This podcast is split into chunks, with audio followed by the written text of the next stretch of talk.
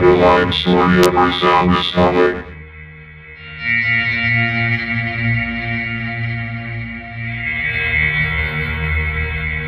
Subsonic.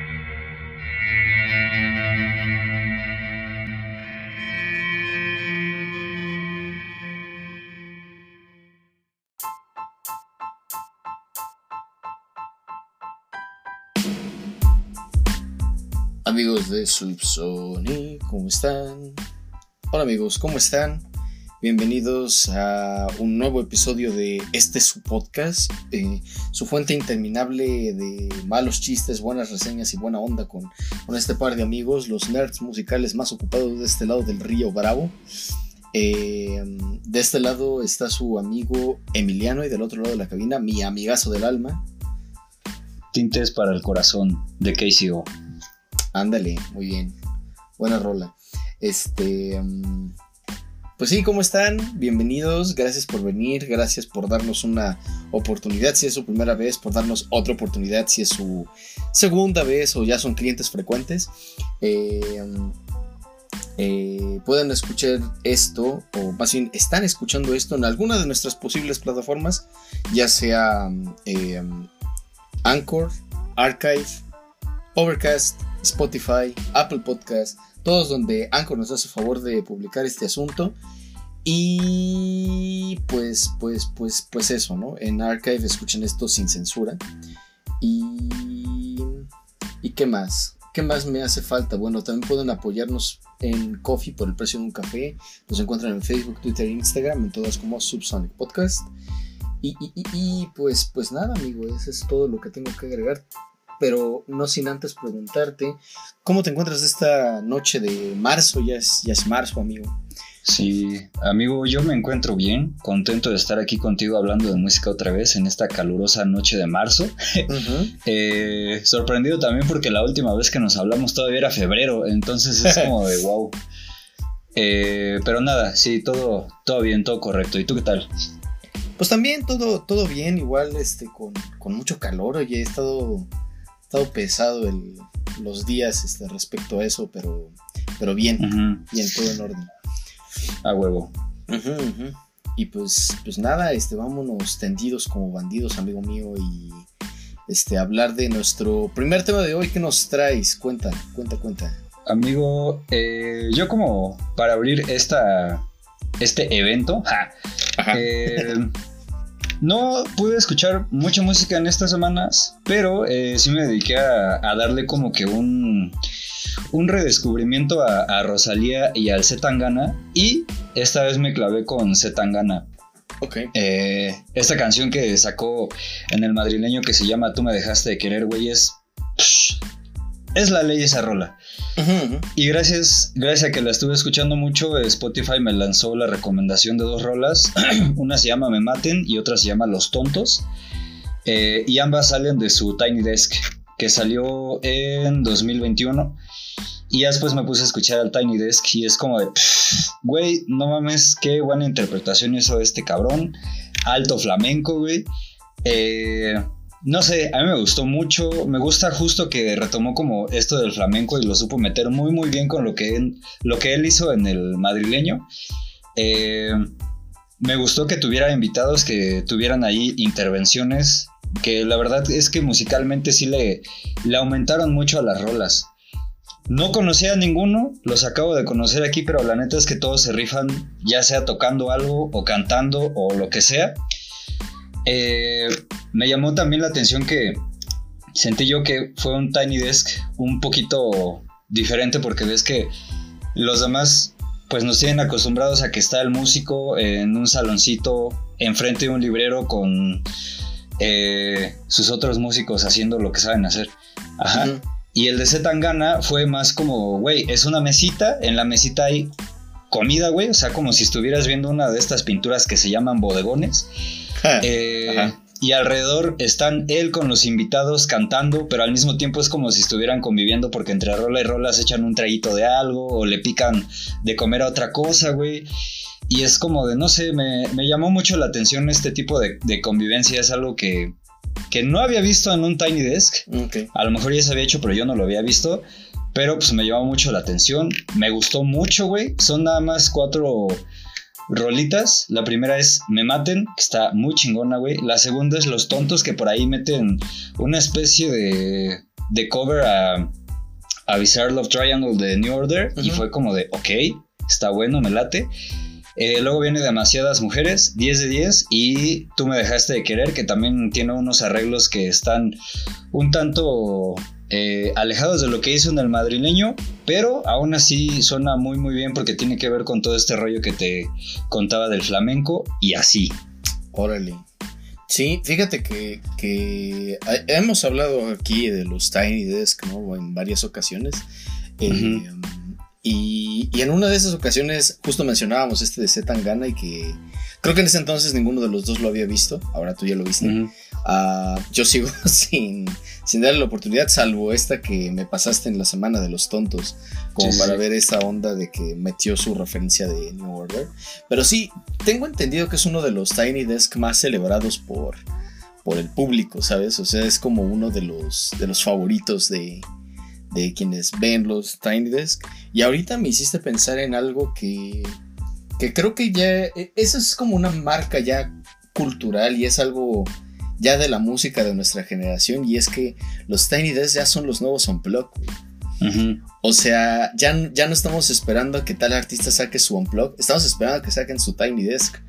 Ajá, para ver este, pues otras versiones de, de su música, a lo mejor se avientan un cover, a lo mejor invitan músicos, etcétera, y entonces eso está padre. Ajá, y es que también siento yo, a tú no sé tú qué opinas de los de los unplugged, pero siento yo que ya de un tiempo para acá como que empezaron a, a perder su chiste en el sentido de que de que ya no son o sea, ya no son unplugged tal cual, o sea, ya son como nada más son otras versiones de las canciones, Ajá. no necesariamente desconectan sus instrumentos como si era el caso en un inicio, ¿no? Entonces, em, eso y aunado al, al hecho de que MTV ya no tiene la fama que solía tener, pues siento que los Tiny Desk vinieron a tomar ese lugar, ¿no? Sí, sí, sí. Yo, bueno, nada más ahí como para complementar, amigo, sí a todo lo que dices. Y siento también que mucho tiene que ver el hecho de que MTV se ocupa más ahora de realities que de música, güey. Irónicamente.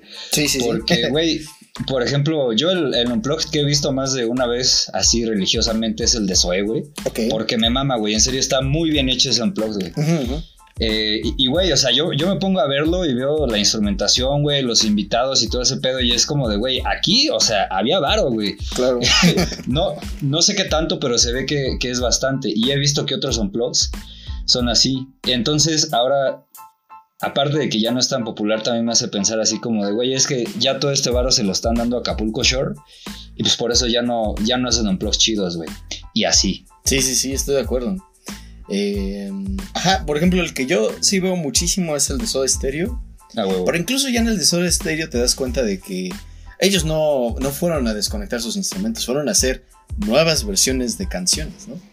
Entonces, ajá, pues ahí está. Los, los Tiny Desk, Zetangana, excelente. Y, y bueno, yo traigo un rant atorado desde la semana pasada. Date. Y desde semanas atrás también. y es que, bueno, todos ubicamos, creo, a Rick Rubin, legendario productor, ¿no? O sea, y, y se los mencioné el, el episodio pasado, ¿no? Porque produjo a los Beastie Boys, este, ha producido a, a Jay-Z incluso, a Slayer también, a Linkin Park. O sea, tiene un, un, este, un currículum impresionante.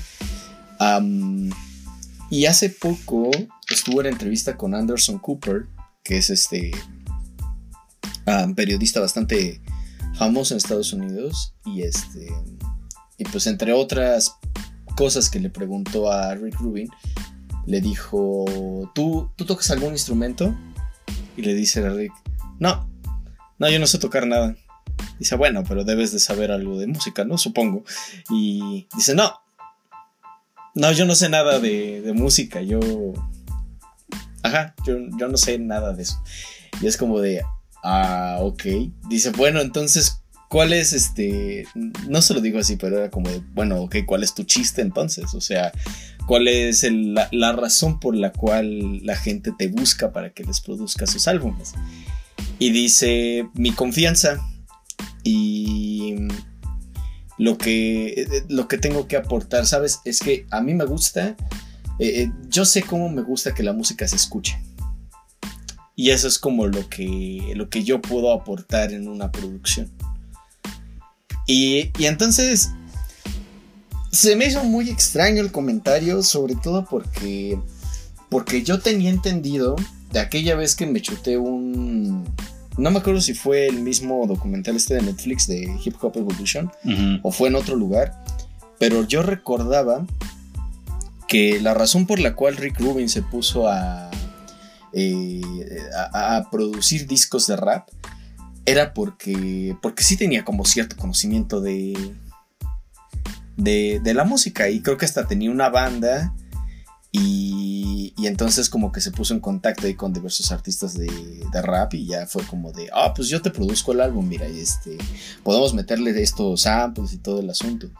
Y de hecho sí, de- cuando vi esta entrevista, me metí a su wiki y en su wiki decía que, que efectivamente había estado en una banda por un tiempo bastante limitado, pero que sí sabía tocar la guitarra. Entonces es como de, como de, ok, a lo mejor nada más se quiere hacer el, el, modesto, ¿sabes? Eh, y, pero luego está también este otro factor de que, no, pues la gente me gusta, me, me busca por mi confianza y porque sé, sé cómo me gusta que suenen las cosas, ¿no? Y, y ese sí me hizo un comentario a medias tonto, o sea, no porque sea tonto que te guste cómo suenan las cosas, porque ciertamente todos tenemos algo de eso, supongo. este, ajá, o sea, por ejemplo, cuando yo decido si una canción me gusta o no, es por, justo por eso, porque sé eh, cómo me gusta que suenen las cosas. Pero es que ese es el problema, o sea, si él dice que ese es el- su chiste como productor, cualquiera puede ser productor en ese caso. ¿Estás Sí. de acuerdo? y es como de, ok, ok, entonces lo único que necesito para ser productor es saber un poquito de un instrumento, saber cómo, cómo, este, saber decir cuando algo te gusta, cómo suena. Y tener confianza. Esos es como los tres factores. Eso es lo que aprendí de la entrevista de Rick Rubin. Y es como de, ok, dude, ok. y tener un chingo de varo, supongo. Pero, pero sí. Ese es, es mi rant sobre Rick Rubin. Ok. Yo, amigo, dos cosas. Primero, creo que nos hace falta confianza. Eh, eh, sí, para empezar a producirla a medio mundo. Y dos, la verdad es que yo creo que sí está como que mamando un poco, ¿sabes? Ajá. Porque es que, güey, o sea, me- justo ahorita que estabas diciendo eso me puse como en el lugar de, a ver, o sea, yo obviamente, y al igual que tú, pues elijo que una, o más bien una canción me gusta porque me gusta cómo suena, ¿no? Claro, claro. Eh, pero creo que de ahí a, a aventarme a decirle a una banda así como de, güey, es que quiero que suene así, quiero que suene así. O sea, está muy cabrón porque a huevo tendría que saber algo de teoría musical como para decirle cosas específicamente, güey. Porque estarle hablando así como tangencialmente de las cosas, güey, creo que sería muy confuso, güey. Sí, ¿sabes? claro. Entonces, eh, sí, yo, yo siento que este güey está como que intentando ser modesto, medio mamón, Sí. pero sí, no sé, o sea, creo que igual si eso fuera ya muchos seríamos productores de música y, y no sé, estaría como, como rara la industria. Y pues qué mal por Rick Rubin que anda haciendo esas cosas. Ja. Ajá, sí, es como. Como, o sea, imagínate que cualquier persona dijera. eh, Ajá, con cero conocimiento sobre la música, llegar al estudio de un. No sé, un, una Beyoncé, Ajá. Este, y dijera, ¿sabes qué, Beyoncé? Yo quiero que tu canción suene así. Güey, pero eso suena horrible. No me importa, yo quiero que suene así. Es como, güey, cámara. No, ma. Sí, es como. Está, está como raro, pero bueno. Este. um, pero en fin, amigo. um, eso es con Rick Rubin. Y pues. Pues este. Afortunadamente hay cosas más. Más interesantes de las cuales hablar en este su espacio. Como por ejemplo. No metal. Nosotros, eh, Subsonic es un espacio nu metal friendly. Exacto. Pues sí, amigos, miren, eh, fíjense que, ya sabrán que yo soy fan de Papa Roach. Eh, a propósito de que me gusta New Metal y a propósito también de que fue una de las primeras bandas que yo escuché del género. Entonces, hagan de cuenta que en la semana, pues estuve como reescuchando.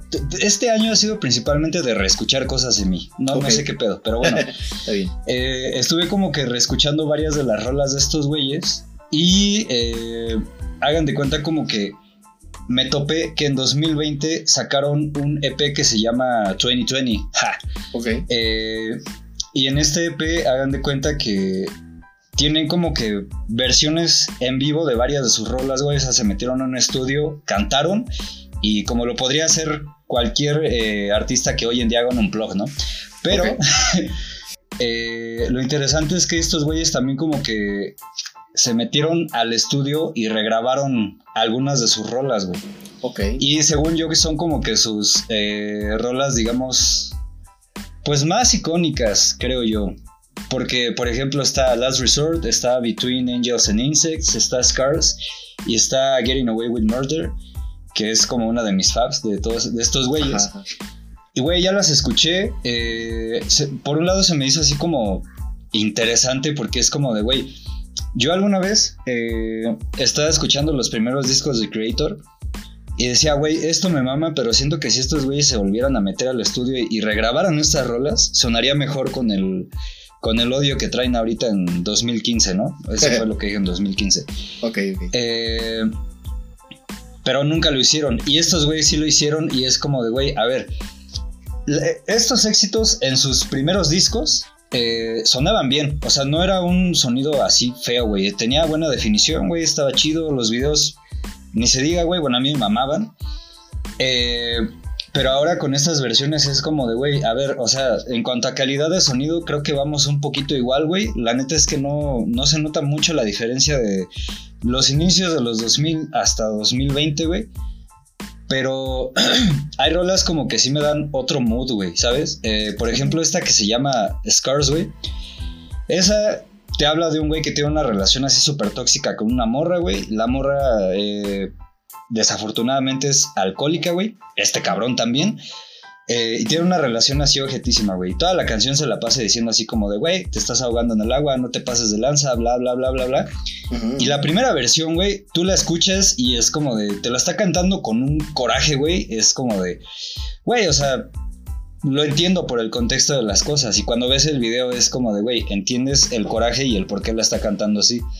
Pero ya cuando escuché la versión de 2020 fue como de, ok, o sea, ahora ya no suena con tanto coraje, güey, ya suena más como a decepción, güey, así como cuando quieres ayudar a alguien y no se deja, güey, y sabes que ya no hay nada que hacer, así, güey, o sea, ya lo dejas por la paz, ya ni te enojas ni nada, ya es pura decepción, güey.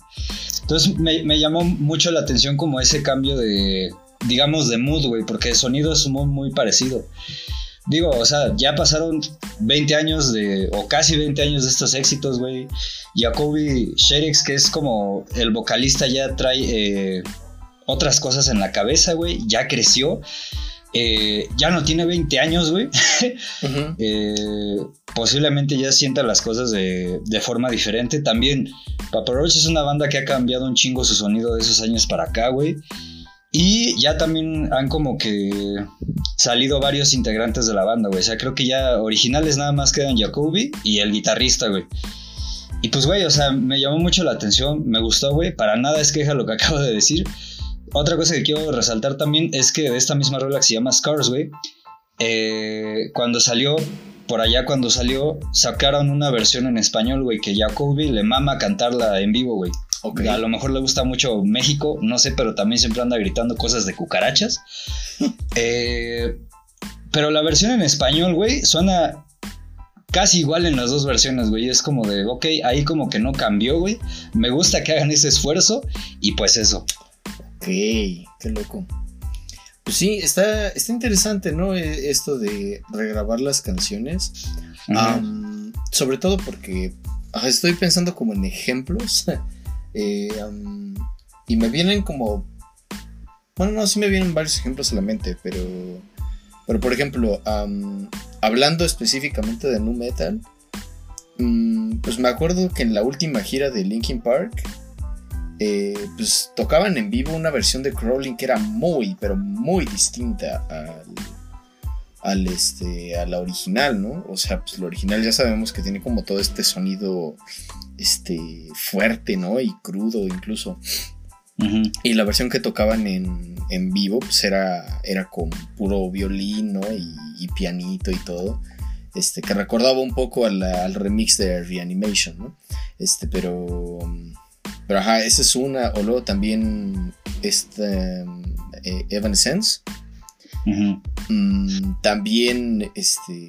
No me acuerdo cómo se llama ese álbum, pero, pero igual como que regrabaron varias de sus canciones en un estilo así como mucho más este, orquestal, no más sinfónico.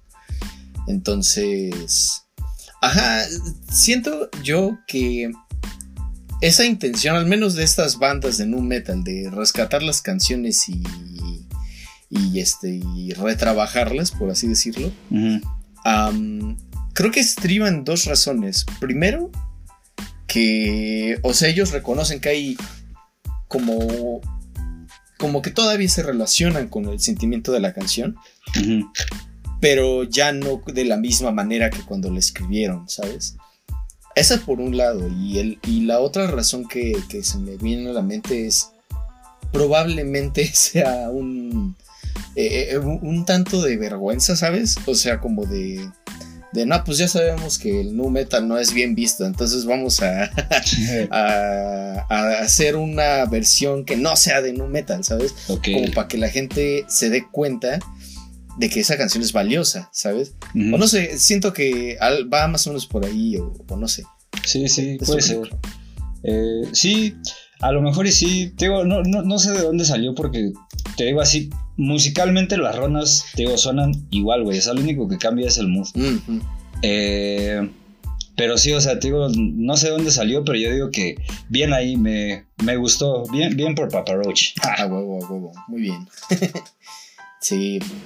Sí, y ahorita hablando de No Metal y Linkin Park y todo, pues primero me acordé que, este, hablando de, de Rick Rubin, Ajá. que Slipknot mm, se quedó como con un muy mal sabor de boca cuando trabajó con Rick Rubin, porque era como de, no, pues este güey ni siquiera en- iba al estudio, nada más dejaba ahí dicho cosas y se iba, ¿no? o sea, no, no se quedaba al estudio y todo.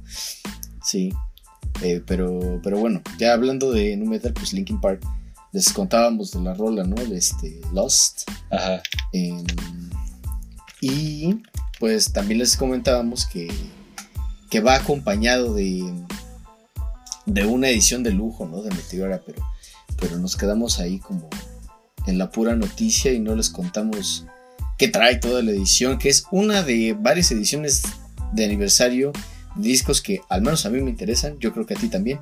Pero este. Pero vamos viendo, mira. eh, vigésimo aniversario de Meteora. Incluye 5 LPs. El Meteora. Live in Texas por primera vez en vinil. Y otra cosa que jamás había lanzado que es en vivo en Nottingham 2003. Ok. Eh, cuatro discos, Meteora. eh, rarezas del Linkin Park Underground.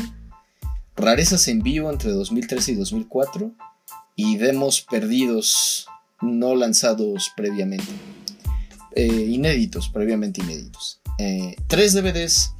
ah, un un este, concierto en vivo en Seúl. Otro concierto en, el del Project Revolution 2004 y cómo se hizo Meteora, ¿no? Y el arte de Meteora. Ese lo vi, está en YouTube por si quieren verlo. Está muy bueno ese documental. Eh, un paquete de lujo, un libro de 40 páginas, un póster con el muro de Meteora. Ese está súper chingón. Una litografía creada por Delta, que es el artista que hizo la portada de- del álbum. Eh, una, una hoja con stickers retro, un stencil del logo de, de Linkin Park y una tarjeta para descargar todo en audio digital de alta resolución. todo por la módica cantidad de 200 dólares. A la verga. Ajá. Bueno, ya está bajando de precio. Sí, ya, ya está bajando. Pero sí, ahí está la edición de lujo de Meteor, amigo. Pues mira, amigo, eh, yo digo que está muy bien, la verdad. Eh, es, es, es, es mucho material, güey. Creo que para alguien que es fan de Linkin Park como nosotros sí puede ser algo eh, valioso y así. Y, güey, o sea, mira, 200 dólares sí es mucho. eh, pero es que también es una edición de colección, güey. Y acordándome de los tiempos oscuros donde yo trabajaba en una tienda de videojuegos, güey. Eh, me acuerdo de las ediciones de colección que sacaban y es como de, güey, o sea, ya cuando, cuando te las describen así como tú nos las acabas de describir, güey, te das cuenta de por qué cuestan lo que cuestan, güey. Sí, Y sí. el pedo también es que son, son muy limitadas. Y a mí me llama mucho la atención por todos estos EP EPs que trae, güey. Porque me, me recuerda mucho a, lo- a los underground. y es como de, güey, o sea, sí, me gustaría tener eso en mis manos, güey. Y hasta podría invertir en un aparato que toque discos, güey. Porque no tengo actualmente, pero estaría, estaría chido tenerlos y así. Pues nada, sí, si, tu- si- si tuviera 200 dólares sí lo pagaba, güey, la neta. Sí, la neta. Ajá, y como dices, como ya está bajando, pues para luego es tarde. Este, Ajá. pero sí, insisto, no es el único artista eh, que nos gusta aquí en Subsonic que va a sacar ediciones de lujo, porque pues en enero recordarán que cumplió 10 años eh, Vessel de Tony One Pilots. Y pues durante la transmisión que hicieron una transmisión que era como un programa de variedades eh, para celebrar su aniversario y anunciaron la edición limitada, edición de lujo de Bessel, décimo aniversario, que por primera vez trae de manera oficial, digo por primera vez para el mercado este, occidental, porque todas estas eran canciones que sí venían incluidas en, en, este, en ediciones japonesas. Pero Ujú. por primera vez tenemos eh, Holding On To You, Trees, Guns for Hands y Migraine en vivo en el LC, que es un huevo. recinto allá en, en Ohio. Y Forest, Glowing Eyes, Kitchen Sink y Lovely, que son canciones que habían salido primero el Regional at Best y sí las grabaron para el Vessel, pero por alguna razón ya no entraron. Entonces ahí están. eh, primero, eso es como lo, lo- lo más llamativo, ¿no? De momento. Y lo segundo, pues es que trae este nueve fotos estilo Polaroid en la cajita. Y este mm, artwork, el artwork del, del álbum es este lenticular. Ay, o sea, en 3D, como le decíamos en mi infancia. Ajá, porque no sé si te acuerdas que la portada, pues es. Están los abuelos, ¿no? De Josh y de Tyler. Y en la contraportada están Tyler y Josh vestidos de, de esqueletos. Sí, sí, sí. Entonces, la portada lenticular consiste en que si lo mueves de ladito, se convierten o en sus abuelos o en los esqueletos, ¿no? Ok. Según sea el caso. Ok, Ajá, entonces eso se ve súper, súper cool. Y la caja está bonita, de hecho. Em, y pues sí, ese también está allí. Ese no sé cuánto, cuánto vale, pero ya aquí en Discogs lo están revendiendo hasta en 3.500 baros. amigo. Hola. Madre, ajá. Ok. Mira, ahí te paso el link para que lo veas por tu, con tus propios ojos, pero pues ahí está. Por favor. Eh, Ah, en vinil blanco, por cierto. Ok. No, sí, es que sí está, está bonita la caja, amigo. 3.534,94 centavos. Hijos de Dios. Pero, güey, o sea, sí, es que es lo que te digo, güey, o sea, sí, sí son como, como precios muy rimbombantes, pero al mismo tiempo es como de, güey, es que no mames, sí es como... O sea, te están dando algo que no te habían dado, güey, ¿sabes? Claro, claro. Y, y, y si eres fan, güey, pues eres chismoso. Entonces te van a dar ganas de ver qué, qué trae ahí, güey. Entonces, pues sí, o sea, está carito, güey, pero igual, si tuviera 3.534 pesos con 94 centavos que me sobraran, güey, seguro los ocupaba para eso, güey. Sin pedos. Sí, sin pedos, claro. Sí, sí, sí, está. Está padre. Eh, y, bueno, el, el asunto aquí es que probablemente ese no sea el precio. El precio de venta, este es más bien el precio de reventa, ¿sabes? Porque baja en Discogs no, no hay como proveedores, ¿no? Que sean como de parte de la disquera o algo así. Entonces, sí, estos son revendedores, ¿no? que están diciendo, ah, sí, pues, tanto quieres la edición de lujo, pues toma tu edición de lujo. pero, pero sí. y por último, otra edición de lujo que también este, yo, yo sí ando esperando y me, tomó por sorpresa, ¿sabes? Porque fíjate, pues pasa otro 22 de febrero y nos volvemos a acordar de, de Daft Punk. Ok. Y pues anunciaron con bombo y platillo el décimo aniversario de Random Access Memories. Eh, yo ya llamé al 22 de febrero el día de Daft Punk porque ya van dos años consecutivos en el que anuncian cosas. Ah, Ajá, entonces ya es como de, bueno, ya vete a dormir, si no Daft Punk no te va a traer nada. Este, y entonces, pues anunciaron décimo aniversario, va a haber este reissue con nueva portada, portada de décimo aniversario, y un segundo disco con rarezas que entre ellas incluye igual por primera vez en el mercado occidental Horizon, que era una rola exclusiva para Japón. Y tomas alternas, demos, este, test del vocoder. Y este. Y pues eso, la edición en vinil son tres viniles. E incluye un póster de, del sencillo de, de Lose Yourself to Dance.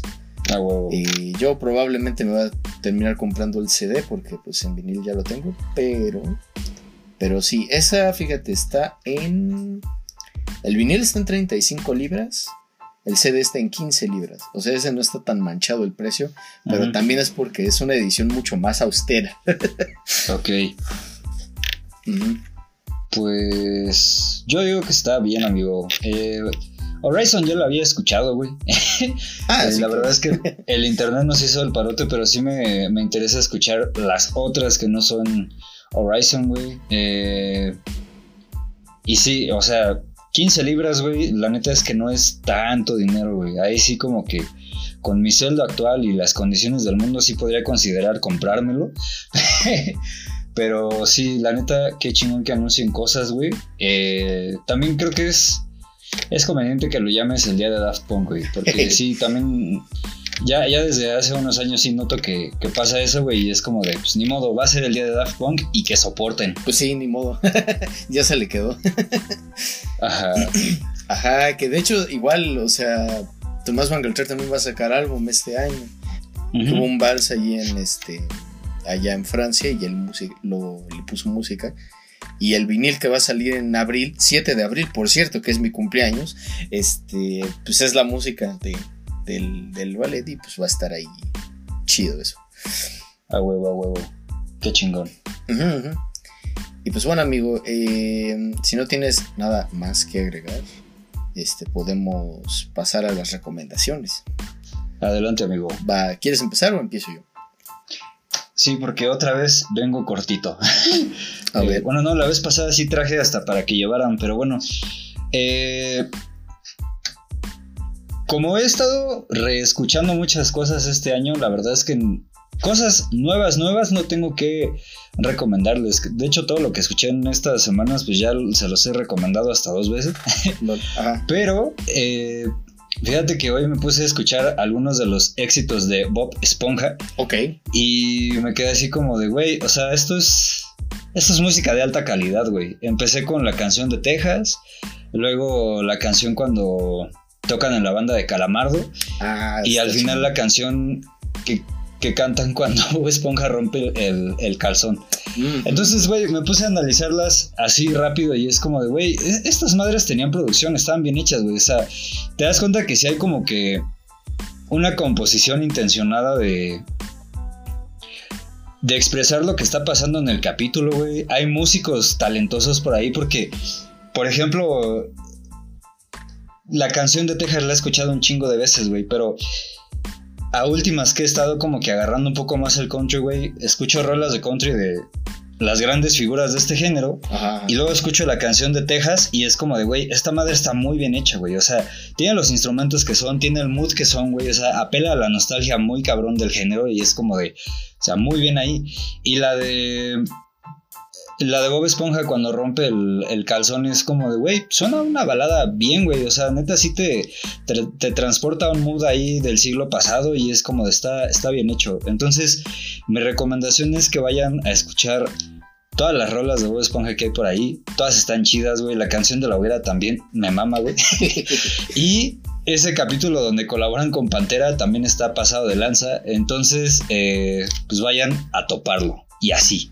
Simón, Simón. Sí, Bob Esponja tiene muy buena música.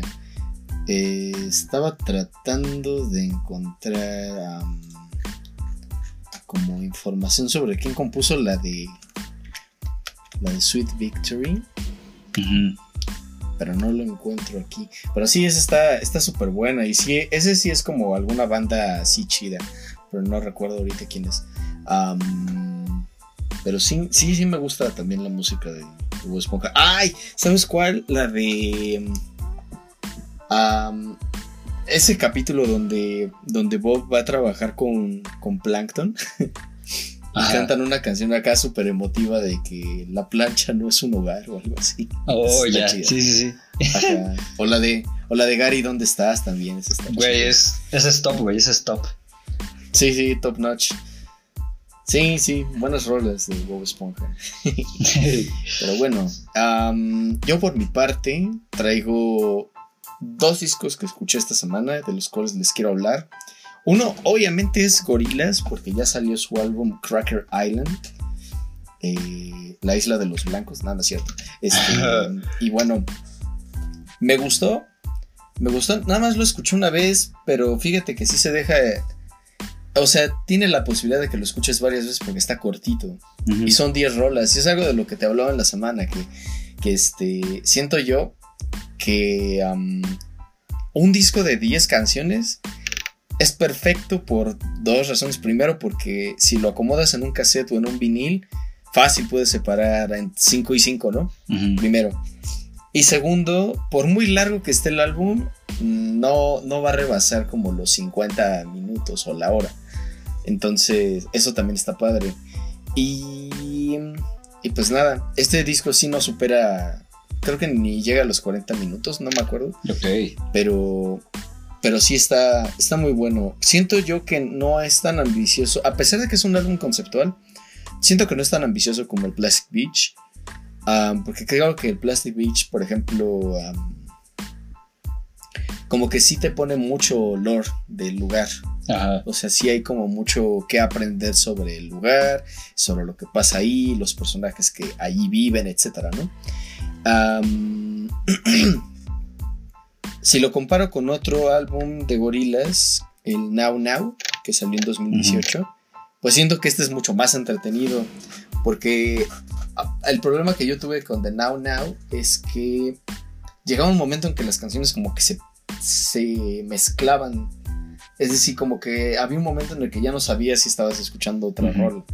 O lo único que te de- lo delataba era la melodía, ¿no? Entonces, eh, sí, eh, Cracker Island es mucho más entretenido, pero no creo que supere Song Machine. Song Machine para mí tocó eh, niveles para gorilas que no había tocado desde Demon. Days. O sea, una creatividad así impresionante. Y Cracker Island también es muy creativo. eh, pero no tanto como Song Machine. Y le echo la culpa al hecho de que aquí no tuvieron tantos invitados. Am, mira, está Thundercat, está Stevie Nicks de Fleetwood Mac, eh, otra persona que se llama Adeleye Omotayo, Tame Impala, Booty Brown, Bad Bunny y Beck. Que mira, Booty Brown ya había colaborado con ellos en Demon Days. Beck ya había colaborado en Song Machine. Los otros sí son nuevos. Y entonces, las canciones donde tienen este, invitados, pues sí, sí hacen brillar a sus invitados y hasta pues no sé, adoptan el estilo del invitado y hacen cosas creativas con ello. Pero sí, por las otras como que ah, están, están más o menos. Por ejemplo, de las otras, mira, Cracker Island me gustó. Silent Running, más o menos. New Gold, ya le agarré el gusto. Uh, Tormenta, que es la de Bad Bunny, está muy buena. Um, Possession Island es muy bonita.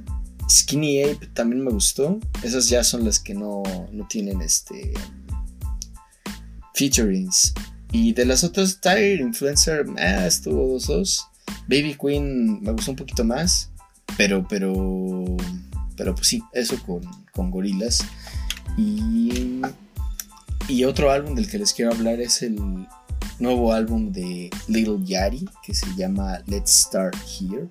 Si ustedes han escuchado de Little Yachty o, han, no sé, han escuchado su música o han escuchado de él, pues saben que él es un rapero, ¿no? creo que se tiende más al, al, trap, pero ajá. El punto es que sacó un nuevo álbum que se llama Let's Start Here el 27 de enero. Y pues a mí me llamó la atención porque cuando salió todo el mundo estaba como como muy sacado de onda porque dijeron, ¿cómo es posible que Lil Yachty haya sacado el mejor disco de rock psicodélico en 2023? ok. Y yo, ¿rock psicodélico? ¿De qué hablas? y pues ya me, me, puse a ello. Y sí tiene elementos de rock. tiene elementos que yo relaciono más con Travis Scott. Ok. Em, pero, pero, pero. Sí, yo creo que mi primera reacción fue de incredulidad. y, y ajá, yo lo llamaría más trap psicodélico con tintes de rock. Ajá. Ok. creo que buena parte de por qué decidieron que esto era un disco de rock psicodélico es porque en la primera rola que se llama The Black Seminole, en la segunda parte de la canción empieza una sección de rock que se parece muchísimo a The Great Peak in the Sky de, de Pink Floyd. Entonces, pues sí, eh, me quedé con esa impresión de, inicio. Luego me fui dando cuenta de que el álbum es muy estridente. O sea, sí le metieron como un montón de, ruido, ¿no? Este, a, la producción.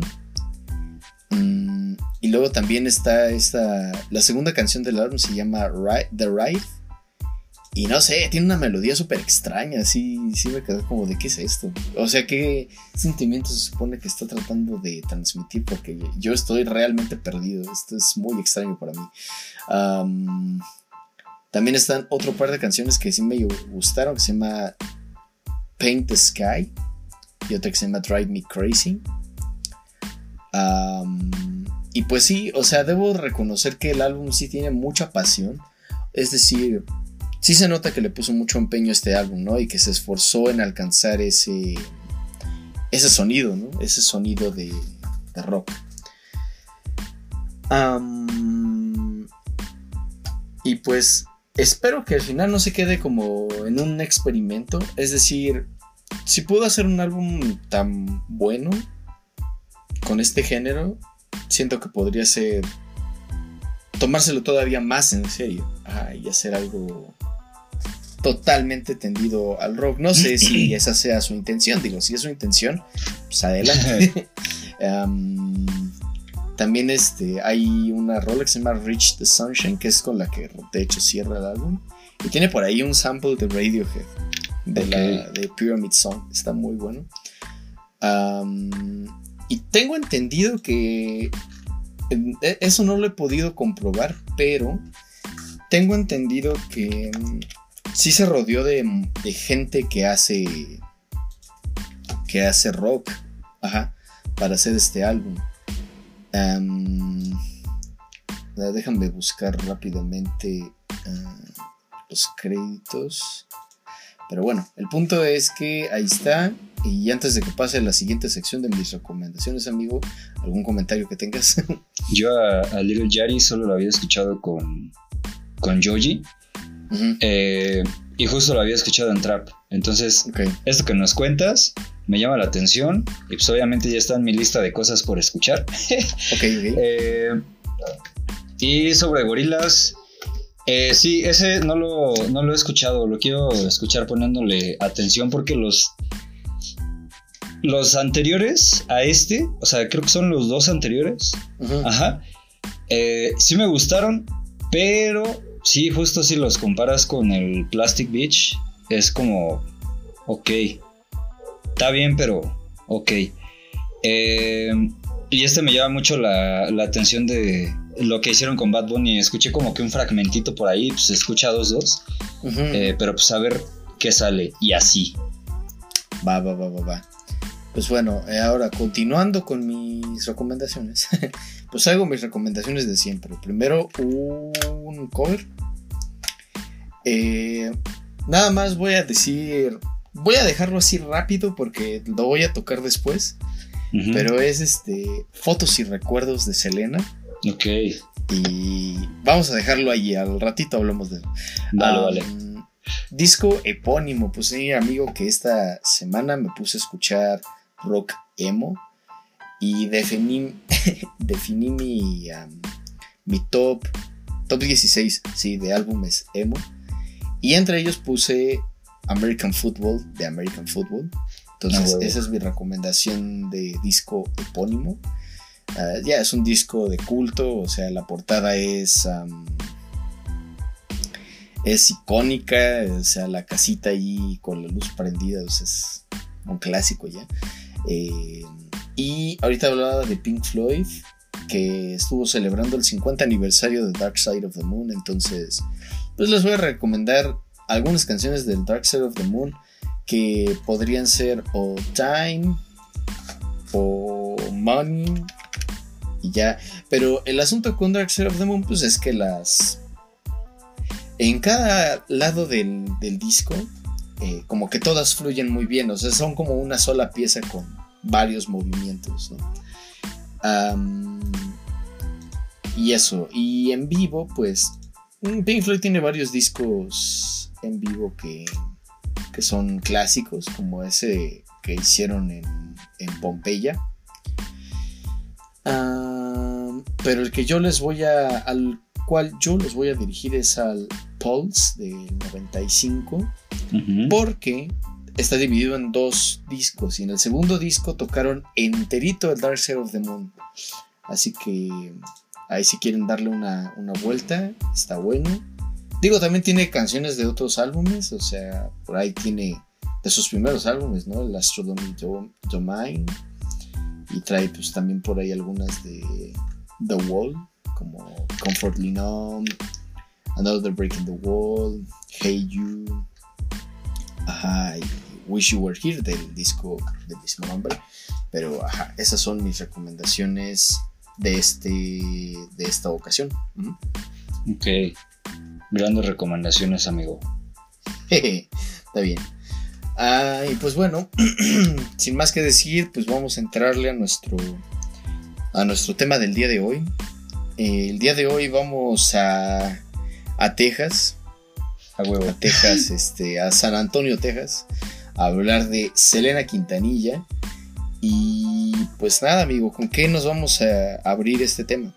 Yo digo, amigo, que eh, pongamos la del Bidi Bidi Bom Bom. No sé cómo ves tú. va, va, va, va, va, me late. Este, pues amigos, este es Bidi Bidi Bom Bom de Selena. Y ahorita regresamos. Así es.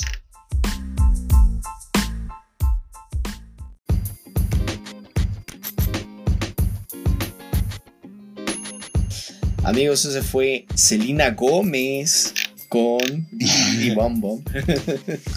Ajá, es como, como estábamos diciendo ahorita tras bambalines, que es como, como el Selena verso, ¿sabes? Es como que pedo.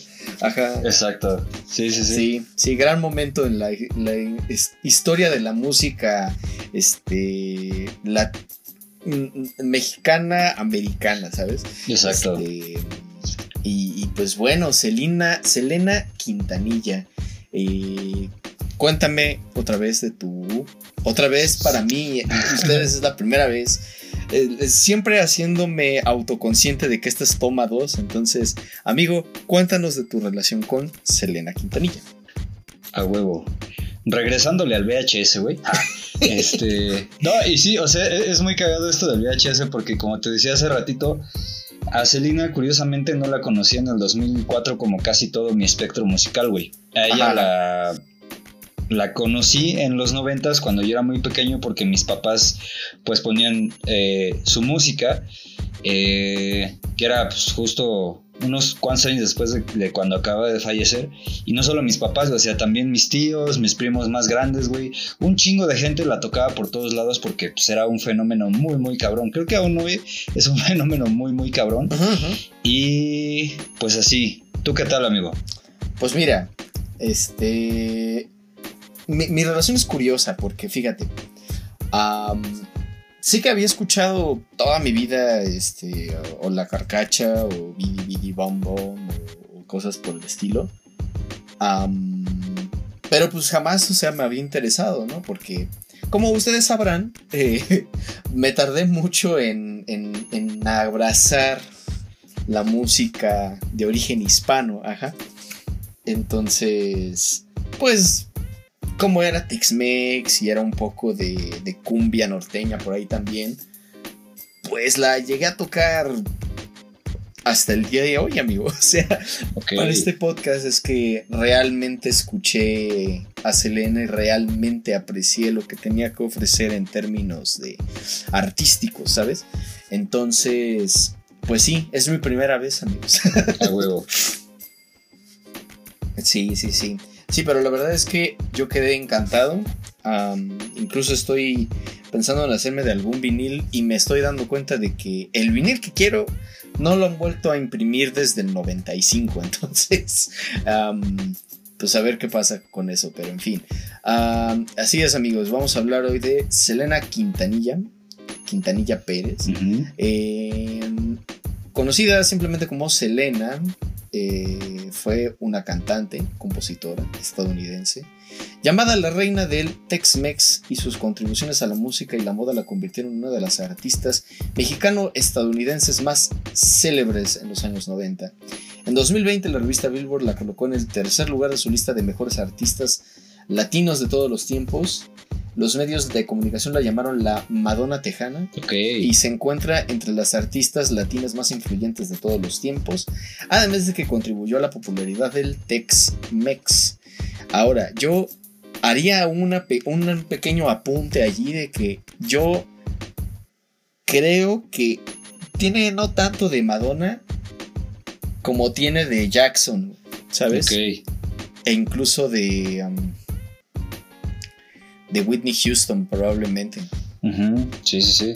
Digo, para tomar ejemplos de, artistas que estaban antes de ella, ¿no? Sí, sí, sí. Porque podría atreverme a decir que, que Beyoncé es lo que Selena pudo haber sido, pero, pero no me adelanto. Eh, esa es como, como la introducción. Hay, hay, hay una trivia por ahí, amigo. No sé si quieres que suelte un cachito. ah, creo que ya sé a cuál te refieres, pero si quieres, suéltala. Ajá. No, es que fíjate, justo por, por ver la serie y la película que me las he visto completas, güey. La película la he visto más de cinco veces, yo creo, güey. A huevo, ajá. Güey, eh, pues Selena desde chiquita era talentosa, güey. Cantaba muy cabrón. Eh, y, güey, ella, pues al vivir en Estados Unidos, obviamente su lengua materna era el inglés, güey, y desde morrita su deseo era cantar en inglés, güey, ¿sabes? Y obviamente, pues tenía de influencia a Whitney Houston, güey. No sé si, creo que a Michael Jackson. Seguramente sí, güey, porque pues, eran los ochentas, güey, y, ese güey estaba todo lo que daba. Claro, claro. Pero, pues sí, o sea, uno de sus principales deseos era cantar en inglés. Eh, pero pues por cierta razón de la vida, entiéndase Abraham Quintanilla, o sea, su papá, eh, pues ella técnicamente tuvo que empezar cantando en español, güey, porque su papá, pues como era de ascendencia mexicana, güey, eh, él decía una cosa así como de, güey, pues es que sí somos americanos, pero también somos mexicanos y tenemos que ser más mexicanos que los mexicanos y más americanos que los americanos. Y como estamos en Texas y acá en Texas pega mucho lo que hacen en México, pues vamos a empezar haciendo música mexicana y así. Y nada, la, otra, la que creo que ya sabías es que un día se encontró en un mall a Beyoncé y se saludaron y estuvo muy épico. Ajá, sí, sí, sí. Sí fue como el. Como. Como esa otra anécdota, ¿no? De que. de que tanto Tyler the Creator con su mamá como Kendrick Lamar con su mamá fueron a ver a Tupac y a Dr. Dre cuando andaban grabando el video de, de California Love. Ah, sí, algo parecido, pero en fin, este. sí, sí, sí, justo, o sea, como que su papá ahí notó que la morra tenía talento para la cantada y se la llevó ahí a cantar en, con su banda en, en el Papagayos, allá en Corpus Christi. No es cierto, en Lake Jackson y luego se mudaron a Corpus Christi. Sí, eh, de hecho a Selena la sacaron de la, de la escuela cuando ya empezaron a ganar notoriedad en su barrio. Y pues obviamente la profesora de Selena no estaba de acuerdo, ¿no? Y- y le dijo, no, es que eso es maltrato, señor, y no sé qué. Eh, y es como de, qué cagado que, o sea, otros artistas como Jackson que empezaron así, igual que su papá los explotaba, este, ya hasta mucho después dijeron que era maltrato, pero bueno, este, ajá, y pues, pues mira, con todo y que se salió de clases, Selena sí, sí llegó a hacer su, su licenciatura, este, y obtuvo el grado como administradora de empresas.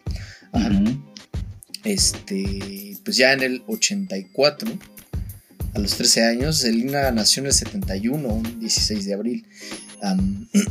A los 13 años grabó su primer LP con la discográfica Freddy Records, titulado Selena y los Dinos. Paréntesis rápido para decirles que el disco que escuchamos para este episodio es el último concierto de, de Selena, ¿no? En el Astrodome de Houston. Sin embargo, como los éxitos que incluye son éxitos de su segunda etapa, pues todavía no vamos a hablar de, de su música, ¿no? Primero hay que, hay que este, ir, viendo cómo llegó a, a hacer lo que fue, ¿no? Entonces, pues lo primero fue Selena y los Dinos. y pues justo lo que nos cuentas, ¿no? O sea, su papá insistió en que cantara en, en español, aunque ella pues estaba mucho más empapada de los géneros americanos. Eh, de hecho, este es un dato que me pareció súper interesante. Y es que por ahí leí que Selena aprendió a hablar español fonéticamente. O sea, viendo, ajá, o sea, aprendió los sonidos por su papá. Y así fue aprendiendo a hablar español. Y tú la ves en las entrevistas. Por ejemplo, esa famosa entrevista con Verónica Castro. Y es como de, no manches, o sea, no parece que no hablar español durante toda su vida. O sea, sí es como, no sé, o sea, pareciera que sí habló español y, e inglés toda, toda su vida, ¿no? Es interesante. Ajá, y pues bueno, eh, mm, ¿qué otra cosa? Pues bueno, como, como nos contabas, pues ya empezó a grabar ahí Tex-Mex, que pues el Tex-Mex es una, un género ahí, ¿no? Este, que tiene influencias de polka, de, de country, un poco de jazz por ahí. ¿Y qué más? ¿Qué más? Este, hasta el momento, eh, eh, eso fue en el 84 con Selena. ¿Tienes algo más que agregar para este año? Justo otro dato curioso es que. A ver, échale. Creo, no, no sé si ya lo mencionamos, pero el papá de Selena también fue músico, güey. Eh, Ajá, sí, sí, sí. sí, y él tenía una banda que se llama. Se llamaba Los Dinos, güey, antes de que naciera Selena. Que pues pegó, pero nada más como que en negocios locales, güey. Y, y pegó muy entre comillas, güey, porque eso casi los lleva a la quiebra, ¿no? Ajá. Eh, pero, güey, el- justo el, el hecho de que se llamen Selena y los Dinos es porque la banda de este güey se llamaba Los Dinos, güey. Ajá, ajá. Entonces, lo que quiero resaltar, güey, es que sí estaba aplicando un Jackson 5 muy cabrón, güey. Ah, bueno. Y es como de chale, güey. O sea, y sí, ahorita que dijiste que qué chistoso que empezaron a hablar de maltrato aquí, ¿no? Con Michael Jackson fue como de, ok, nada más los voy a ver así como, mm. pero bueno, ese era el dato curioso. Sí, está bien. Ajá, este. mm, Pues bueno, eso. Eso, ¿no? Los dinos. Y en el 85 salieron por primera vez en televisión para promover el álbum, ¿no? Es decir, que, que Selena sí le dio como un plus a, a los dinos.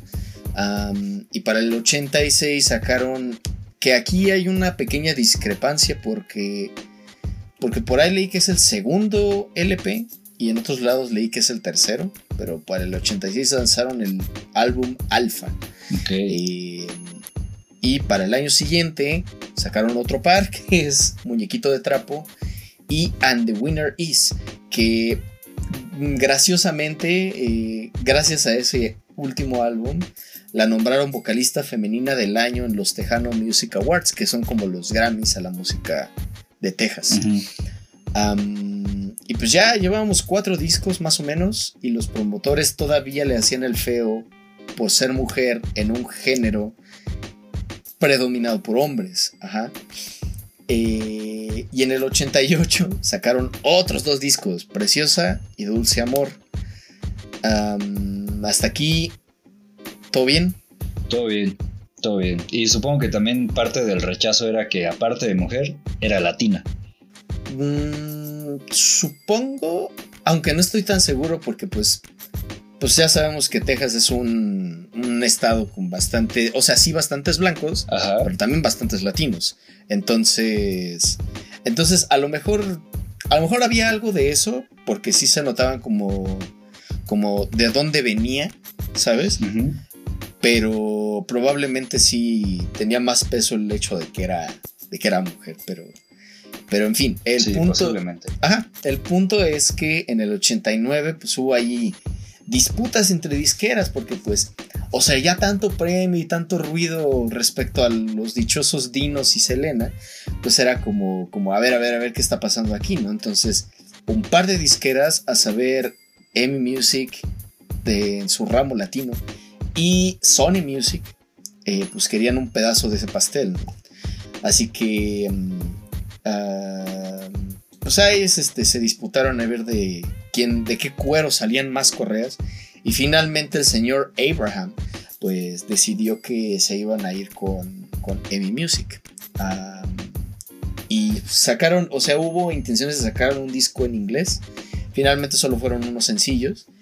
Y pues sacó lo que es virtualmente su primer álbum solista. Aunque también cuenta como disco de los Dinos, que simplemente se llamaba Selena. Aquí hay un cover de una canción japonesa de los años 60 que se llama Sukiyaki.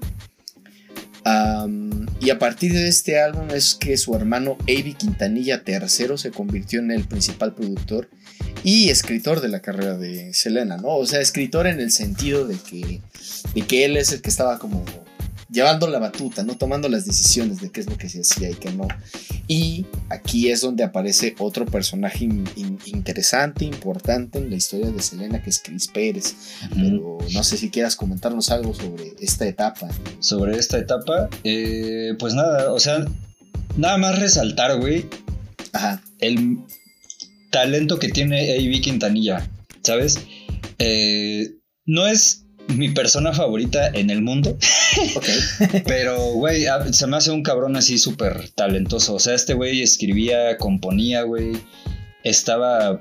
Está muy cabrón, güey. Aún con los Cumbia Kings sigo sintiendo que es una persona muy talentosa, güey. Ok, ok. Y aquí se ve, güey. Eh, otra cosa que me llama la atención también es como esta mancuerna que forma con Selena, güey. Porque Avi escribe y Selena interpreta, güey. Y eso a mí se me hace, me llama mucho la atención cuando pasa esto, güey, porque ya lo hemos visto con The Page Mode, güey, con Linkin Park, Claro, con claro. varias bandas, ajá.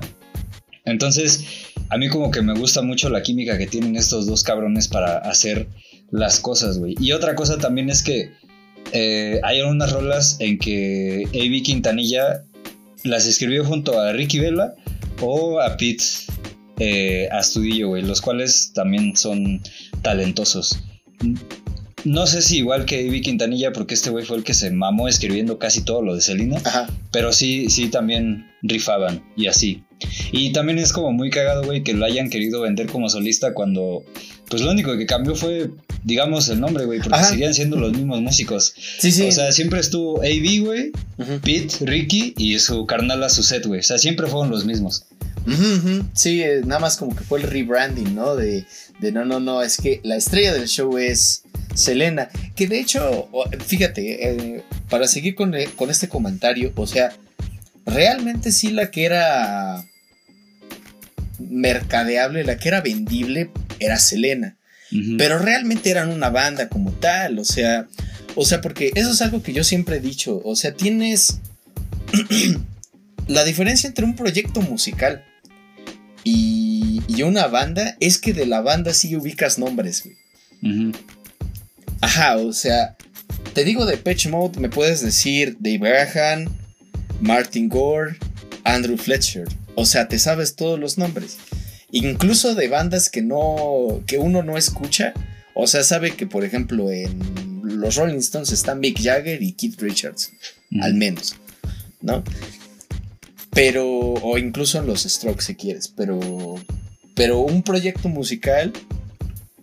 O sea. mm, para ponerte un ejemplo, los Nine Inch Nails, güey. Nine Inch Nails, conoces a Trent Reznor. Sí.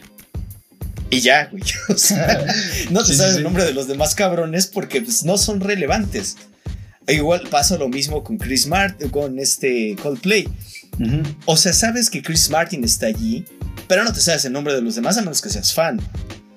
Lo pasa lo mismo con Maroon 5, o sea, me explico. Entonces, este, Selena y los Dinos eran una banda, o sea, sabías el nombre de todos: Ricky Vela, Avi Quintanilla, Suset, ¿sabes? Ah. Entonces es como, como, ajá, nada más era el rebranding porque Selena era vendible, güey. Sí, sí, sí. Exactamente. Ajá, ajá. Sí, entonces es, es- fue un movimiento ahí, este, interesante, que obviamente tuvo que ver también su papá, supongo. Este, y pues sí, les digo que también entró allí Chris Pérez al quite, porque pues no se les quitaba encima, ¿no? sí, sí, sí. Exacto. Ajá, y bueno, ahora sí, amigos, ahora sí, 1990 es que tenemos oficialmente nuestro primer álbum solista de, Selena, ¿no? Igual, o sea, solista entre comillas, pero que es el Ven conmigo, que aquí se desprenden dos rolotas, rolotas, que escuchamos en el Astrodome y ahorita este, nos, nos dices cuál es tu opinión sobre ambas rolas. Una es Ya ves y la otra es Baila esta cumbia. ¿Qué opinión te merecen estas rolas, amigo? Amigo, baila esta cumbia, güey. Siento que es una rola de fiesta, güey. Como muchas cumbias, güey. Como lo es la cumbia. Ajá. Claro, ajá. Eh, y justo funciona muy bien para ello, güey. Justo es una rola que retoma como que muy bien todos los elementos de la cumbia, güey. El beat característico que ya tenemos. El mood, güey.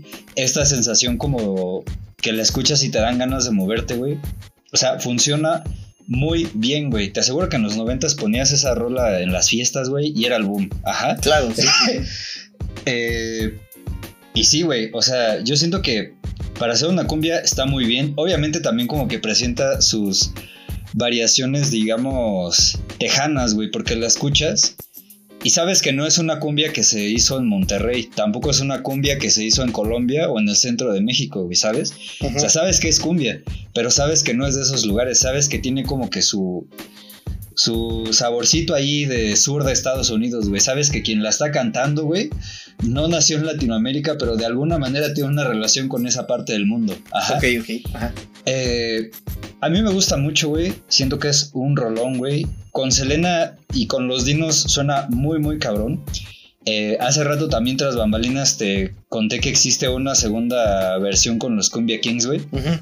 Eh, ya no se parece tanto a esta, güey. Sí es cumbia, pero ya le meten ahí unos este, soniditos de, de tornamesa. Y obviamente, pues atendiendo a, a la música chola que hacían los Cumbia Kings, ¿no? Sí, sí. Pero eh, por sí solita funciona muy bien.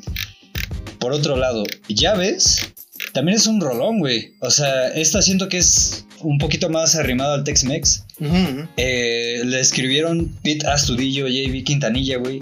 Y es una rola de despecho, güey. Y te das cuenta que A.B. y Astudillo traían el sentimiento ahí a flor de piel, güey. AB también como que escribió mucho durante su carrera acerca de esto y es como de, güey, se ve que estás bien despechado y está cabrón. Qué feo que estés así, pero qué bueno que lo hayas puesto una rola tan, tan así como es, ya ves, ¿sabes? Eh, sí, es una rola de despecho y es alguien que sí está bien despechado, despechado, o despechada, güey, pero también es es alguien que ya mandó a LB a esa otra persona por, pues, por mamón y por traicionar, güey, porque la misma rola lo dice, ¿sabes? Eh, y, güey, siento que, que también cumple muy bien con, con, la función de lo que es, es la música mexicana, güey. La música regional mexicana, por decirlo de algún modo, y ya lo hemos hablado en otras ediciones, güey. E, estas rolas mexas, güey, tienden mucho a hablar de estos sentimientos, güey, así por montones, güey. Sí, sí, sí. Y esta rola en específico cumple con esa función y lo hace bien, güey. A mí me gusta y así. ¿Tú qué piensas? No, pues mira, yo pienso que ya ves, sí es una rolota, o sea, sí es... Tiene todo esto que nos cuentas, o sea, tiene el despecho, tiene la emoción. algo que yo adoré de Selena es la devoción con la que canta, o sea, sí... Tiene una voz impresionante y en el escenario es como te transmite la emoción o la energía que está relacionada con, cada canción. Y por ejemplo, Llaves es buena, no es de mis favoritas. Y te voy a decir por qué, porque descubrí que ese sintetizador que se usa en el Tex-Mex no soy fan, güey, de ese mm. sintetizador. Ok. Pero, pero, pero, pero, eso no quita que haya canciones fabulosas, ¿no? De las que vamos a seguir hablando ahorita. Y baila esta cumbia, pues, bueno, ¿qué te cuento, güey? O sea, es una, un pinche cumbión, o sea, sí es como para bailar. Pararte a bailar si sabes bailar, yo no lo sé, por, dos. ejemplo. pero este. pero sí, o sea, y, te. Eh, la escuchas en el Astrodome la ves bailar en el Astrodome y, y sí la ves y dices, güey, con razón es el hit que es esa rola, porque esta fue la manera en la que ella irrumpió en la escena mexicana. Primero que nada, o sea, porque obviamente estando en Texas, Obviamente el primer mercado al que vas a llegar es a México. Sí. y ya de México pues ya vas a ir bajando a Centroamérica y Sudamérica. Pero este, al Caribe y Sudamérica. Pero este... Pero ajá, o sea, la escuchas y sí te das cuenta de por qué, por qué fue el éxito que fue. Que dicho sea de paso, eh, y esto es algo que incluso se ve en la entrevista de, de Verónica Castro, eh, pues esa entrevista es del 92 y entonces está preguntándole que, que cómo fue que llegaron al mercado mexicano y pues ya fue que, no, pues fue gracias a esta canción que hicimos de Baile esta cumbia, que viene en un compilatorio, o sea, el compilatorio se llama Baile esta cumbia y trae este como nuevo sencillo y trae todos los éxitos de los dinos, ajá. Y, este, y ese disco se vendió como pan caliente y escuchabas la cumbia en todos lados, ajá. Y este, pues sí, eso fue, ese fue su primer gran éxito eh, fuera de su, de su área de, de su zona de confort, vamos a decirlo así. Este, y pues mira, todavía nos faltan algunas cosas que comentar, varias cosas que comentar, pero ¿qué te parece si escuchamos Baila esta cumbia? Va, me late. ¿Te late? Va, pues. Entonces, eh, esta es Baila esta cumbia de Selena y ahorita regresamos. A huevo, a huevo.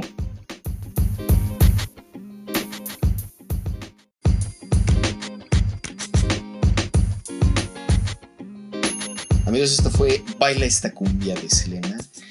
Y, caramba, qué, qué, qué rolón.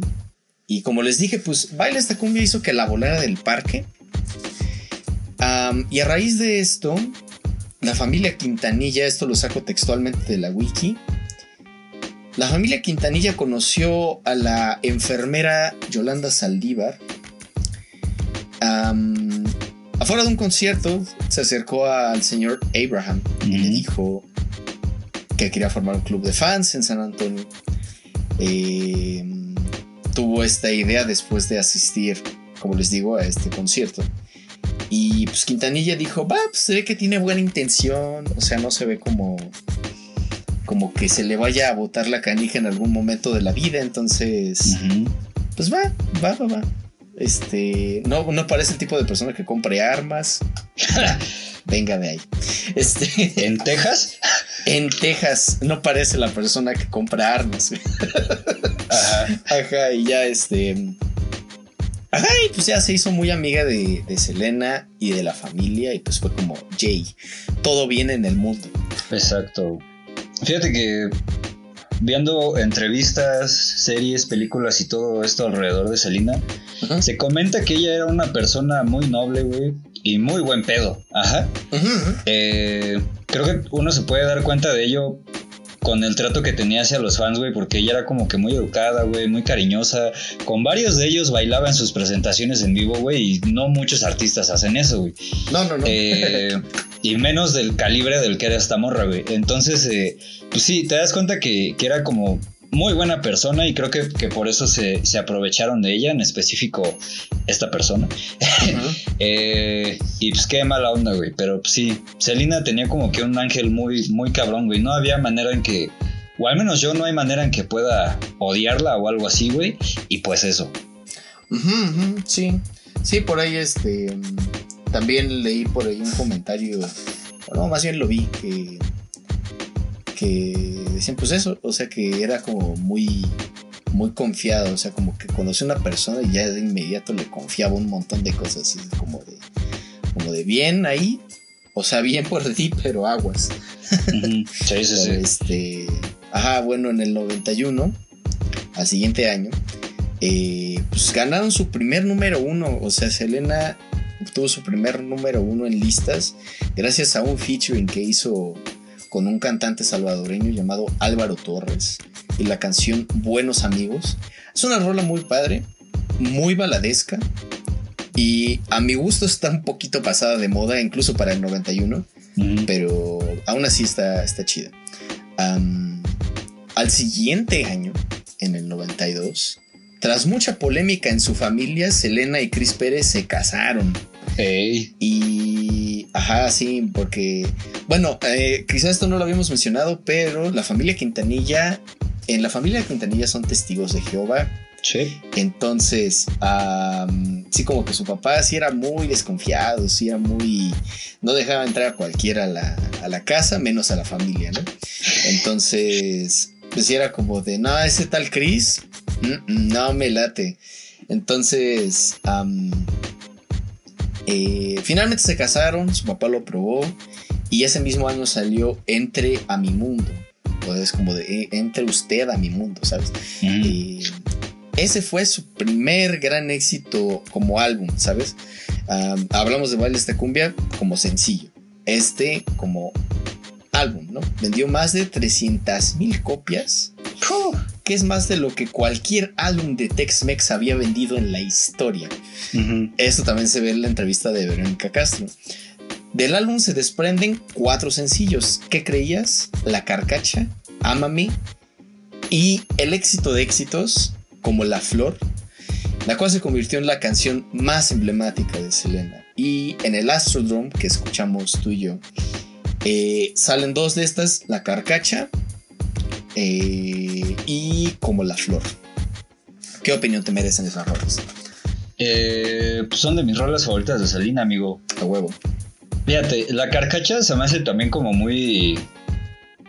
Pero o sea, está, está como chistosa, güey, porque justo te habla de, del carrito cucho de su güey. Es un carrito que se mueve paso a pasito, porque está bien cucho, güey. Eh, pero pues nada, o sea, también se me hace como que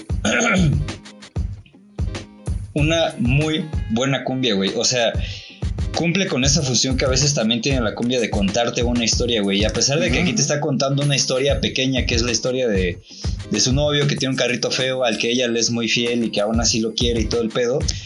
Pues, güey, o sea, cumple con esa función, güey. O sea, es algo que perfectamente hace la, la sonora dinamita, ¿sabes? Entonces, eh, no sé, siento también que fue una de las, digamos, rolas que hizo grande a, a Selena, porque fue muy sonada, güey. Tengo Sí. que yo me acuerdo que de morro sonaba así como que por todos lados y aún hoy en día sigue sonando, güey. Y es como de, ok, esto está muy cabrón, güey. Y también, güey, siento que es. Es otra vez una, una gran expresión de lo que es la cumbia en el sur de Estados Unidos, güey. Porque yo, al menos, güey, no, no he escuchado tantas cumbias que hablen de carros, ¿sabes? De este lado del río Bravo. Ajá.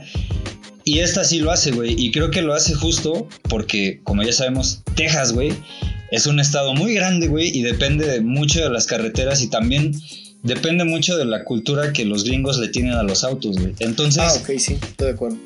A lo mejor estoy diciendo como que una obviedad, güey, pero pues a mí me llama mucho la atención que justo hable de un carrito porque es como algo que yo nunca he escuchado en las cumbias de, pues, de este lado de, de Latinoamérica, güey. Entonces, no sé, creo que quiero resaltar ese punto nomás por eso. Ajá. Ok, ok. Eh, por eso y porque Texas de repente sí se pasa de lanza, güey. Tiene autopistas de repente con seis carriles de cada lado, güey. Y es como de, güey, no mames. verga. Pero bueno. Ajá. Eh, y justo como la flor, güey. eh, Güey, es otro rolón, güey.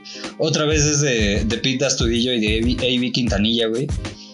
Eh, a, mí, a mí me llama mucho la atención la historia que hay como alrededor de esta rola, güey. Porque tanto en la película como en la serie se ve como A.B. Quintanilla está súper clavadísimo intentando explicarle a Pete y a los demás, güey, que él está pensando que el amor es justo como que una flor, güey. Ajá. Eh, primero lo compara con una flor de plástico, luego con una flor de verdad. En cualquiera de los dos casos, güey, lo que indica la rola es que el amor se acaba. Ajá. Y justo es lo que te está diciendo, porque es como una historia de despecho en la que te habla que el amor es como una flor que se marchita y es una flor que se marchita contigo y florece con otra persona, güey. Es como cuando alguien te deja de querer y comienza algo con otra persona.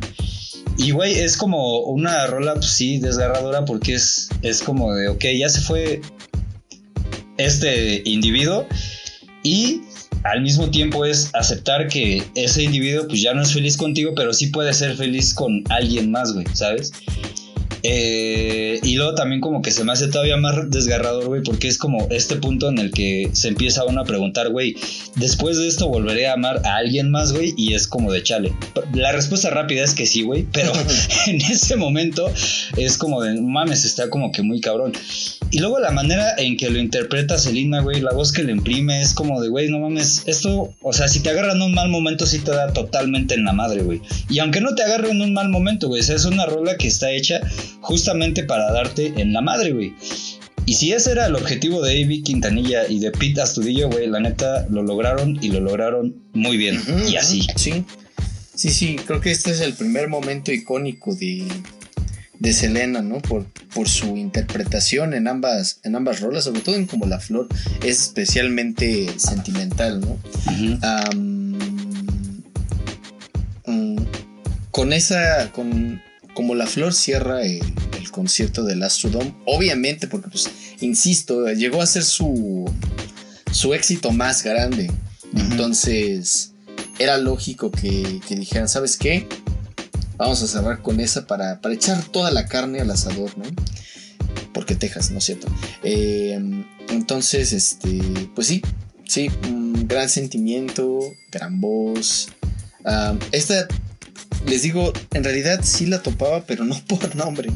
O sea, como que jamás me enteré que se llamaba como La Flor y siempre veía que hablaban de esa canción. Y yo, pues, ¿cuál es esa? Y ya cuando la escuché, y ya escuché el ay, cómo me duele. Fue como, ah, es esa, ya lo sé, ya sé cuál, ya sé cuál. Sí. Y pues la carcacha es así, desde toda la vida la he escuchado. Y este. mm, sí, es, es muy buena, es muy buena. Eh, y a ver, a ver si tú estás de acuerdo con esto, pero sí o no, la primera estrofa, bueno, algunas estrofas de la carcacha suenan a esa canción que ha estado tan de moda en los últimos meses de la gatita que le gusta el mambo. ¿Sí o no? Un poquito, sí, como que tiene, tiene ciertos toques ahí. Ajá, como el tararararara. Como que Selena sí le mete más, más letras, ¿sabes? En Ujú. ese tararararara, ta, ta. Pero sí es como de Mmm, Belacat ya te caché, cabrona. Sí. Doble plagio. Sí. Ah. Doble plagio, efectivamente. Ajá. Pero bueno, eh, sí, ahí está eso con, con, con entre a mi mundo, entre usted a mi mundo. y al siguiente año, en el 93, hace, 20 hace 30 años, sacó su primer álbum en vivo, que la hizo merecedora de un Grammy por mejor álbum de Tex-Mex en el 94. Mismo año en el que salió en la telenovela Dos Mujeres, Un Camino, con Ok. Eric Estrada, Laura León y nada más y nada menos que Bronco, cabrón. A huevo. Sí. Sí, sí, tremendo dato. Pero eso no es todo. En el 94 fue un año muy ocupado para Selena porque abrió eh, su boutique de ropa Selena, etcétera. Ujú. Eh, ah, porque, porque dato curioso, Selena también estaba interesada en el diseño de, de ropa. Entonces, todos los vestuarios que la ves este, sacar en sus conciertos y que traen los dinos, los diseñó ella. Entonces, ajá, por eso sacó su boutique de ropa. Y pues dijeron, ah, pues, pues esta morra ha manejado bien el club de fans, ¿por qué no ponemos a la Saldívar a, a gestionar eso, ese pedo? Va, va, va, va, va, sí, se ve, se ve que es chida, se ve que no va a malversar fondos ni nada, entonces va, que venga, Sí, que venga sí. de ahí. Y pues sí, 5 millones de dólares generaron de ganancias esas boutiques. Y, y, y, y- y sacó también un disco ese año, pero ahorita vamos a lo del disco. ¿Tienes algún comentario que hacer, amigo? Eh, nada más sobre las boutiques. Eh, pues, güey, sí fue un boom. O sea, incluso en Monterrey, güey. Ajá. eh, hubo una, güey. No sé si siga funcionando, güey, porque tengo entendido que en Estados Unidos sí ha de funcionar alguna u otra. No sé si en Monterrey sí. Ok. Pero pues, güey, o sea, sí fue el boom. Monterrey abrigando grandes empresas desde el noventa y tantos, no solo Tesla. Ah, sí, sí, sí. Bien, bien bajada esa. este, pero sí, sí, este fue como el, el acabose total con, con la ex Selena, etc. Y, como les decía, en marzo del 94 salió Amor Prohibido. Ey. Fíjate nada más, el álbum debutó en el número 3 de. de este. de Billboard. Número 3 de Billboard. Y se convirtió en el segundo álbum tejano en vender más de 500 mil copias. Ok. Además de ser uno de los álbumes latinos más vendidos en Estados Unidos. Amor Prohibido tenía cuatro sencillos. Amor Prohibido, Bidi Bidi Bom Bom, que ya lo escuchamos hace rato. No me queda más. Y fotos y recuerdos. De estas escuchamos casi todas en el último, en el último concierto, en el Astrodome, Ujú. a excepción de fotos y recuerdos. Que se las mencionaba yo hace rato como cover. Y es que van a ver, eh, este es un cover de una canción de los Pretenders que se llama Back on the Chain Gang Ujú. eh, del 82. Ajá. Y, y es una, una pinche rolota. O sea, eh, la verdad es que pudo haber es- tocado esa en, en el Astrodome y, y habría estado perfecto. O sea, eh, no, no que sea este, esté mal el concierto, al contrario, creo que está bastante bien. Pero le hizo falta ahí esa, esa rolita. Ok. Eh, sí. mm, pues, pues no sé, ¿quieres, ¿quieres empezar a hablar de las canciones de este, este álbum? Simón, aquí vámonos de una por una si quieres, porque son bastantes. Va, va, va. Eh, Va, este. ¿Con cuál quieres empezar? pues con amor prohibido. va, a ver, échale. Güey, esta posiblemente sea una así como de mis top 3 de rolas de, de Selena, güey. Eh, Ok. también está escrita por Avi Quintanilla y Pete Astudillo, güey. Eh, técnicamente es la historia de un güey sin varo que se enamora de una morra que sí tiene varo. O puede ser al revés, güey. Puede ser la historia de una morra sin varo que se enamora de un morro que sí tiene. Lo que sea, güey. Es válido. Y es válido por lo que voy a decir a continuación, güey. Y soporten. Eh, creo que esta, güey, y espero no estarme equivocando, se inspira más o menos en una decepción de A.B., güey. Porque me parece que justo cuando empezaban como que sí tuvo onditas por ahí, pero justo como no tenía varo, güey, pues no, no, no le fue bien, güey. Y ahí, según yo, sale Amor Prohibido. Si estoy en lo incorrecto, corríjanme, por favor. Hoy sí me voy a dejar. Eh, pero pues sí, güey, también es una cumbia, güey. Cumple con la función de la cumbia otra vez, güey. Me gustan los sintetizadores que usan porque este eh, ritmo que le ponen eh, al principio lo escuchas y es como de, sabes que esto va a doler, güey. Y pues sí duele, güey, ¿sabes? Mm. Eh, justo esta rola fue la que me hizo de- decir que me mama esta mancuerna que tiene AB con Selena. Y bueno, en este caso también Pete Astudillo con Selena.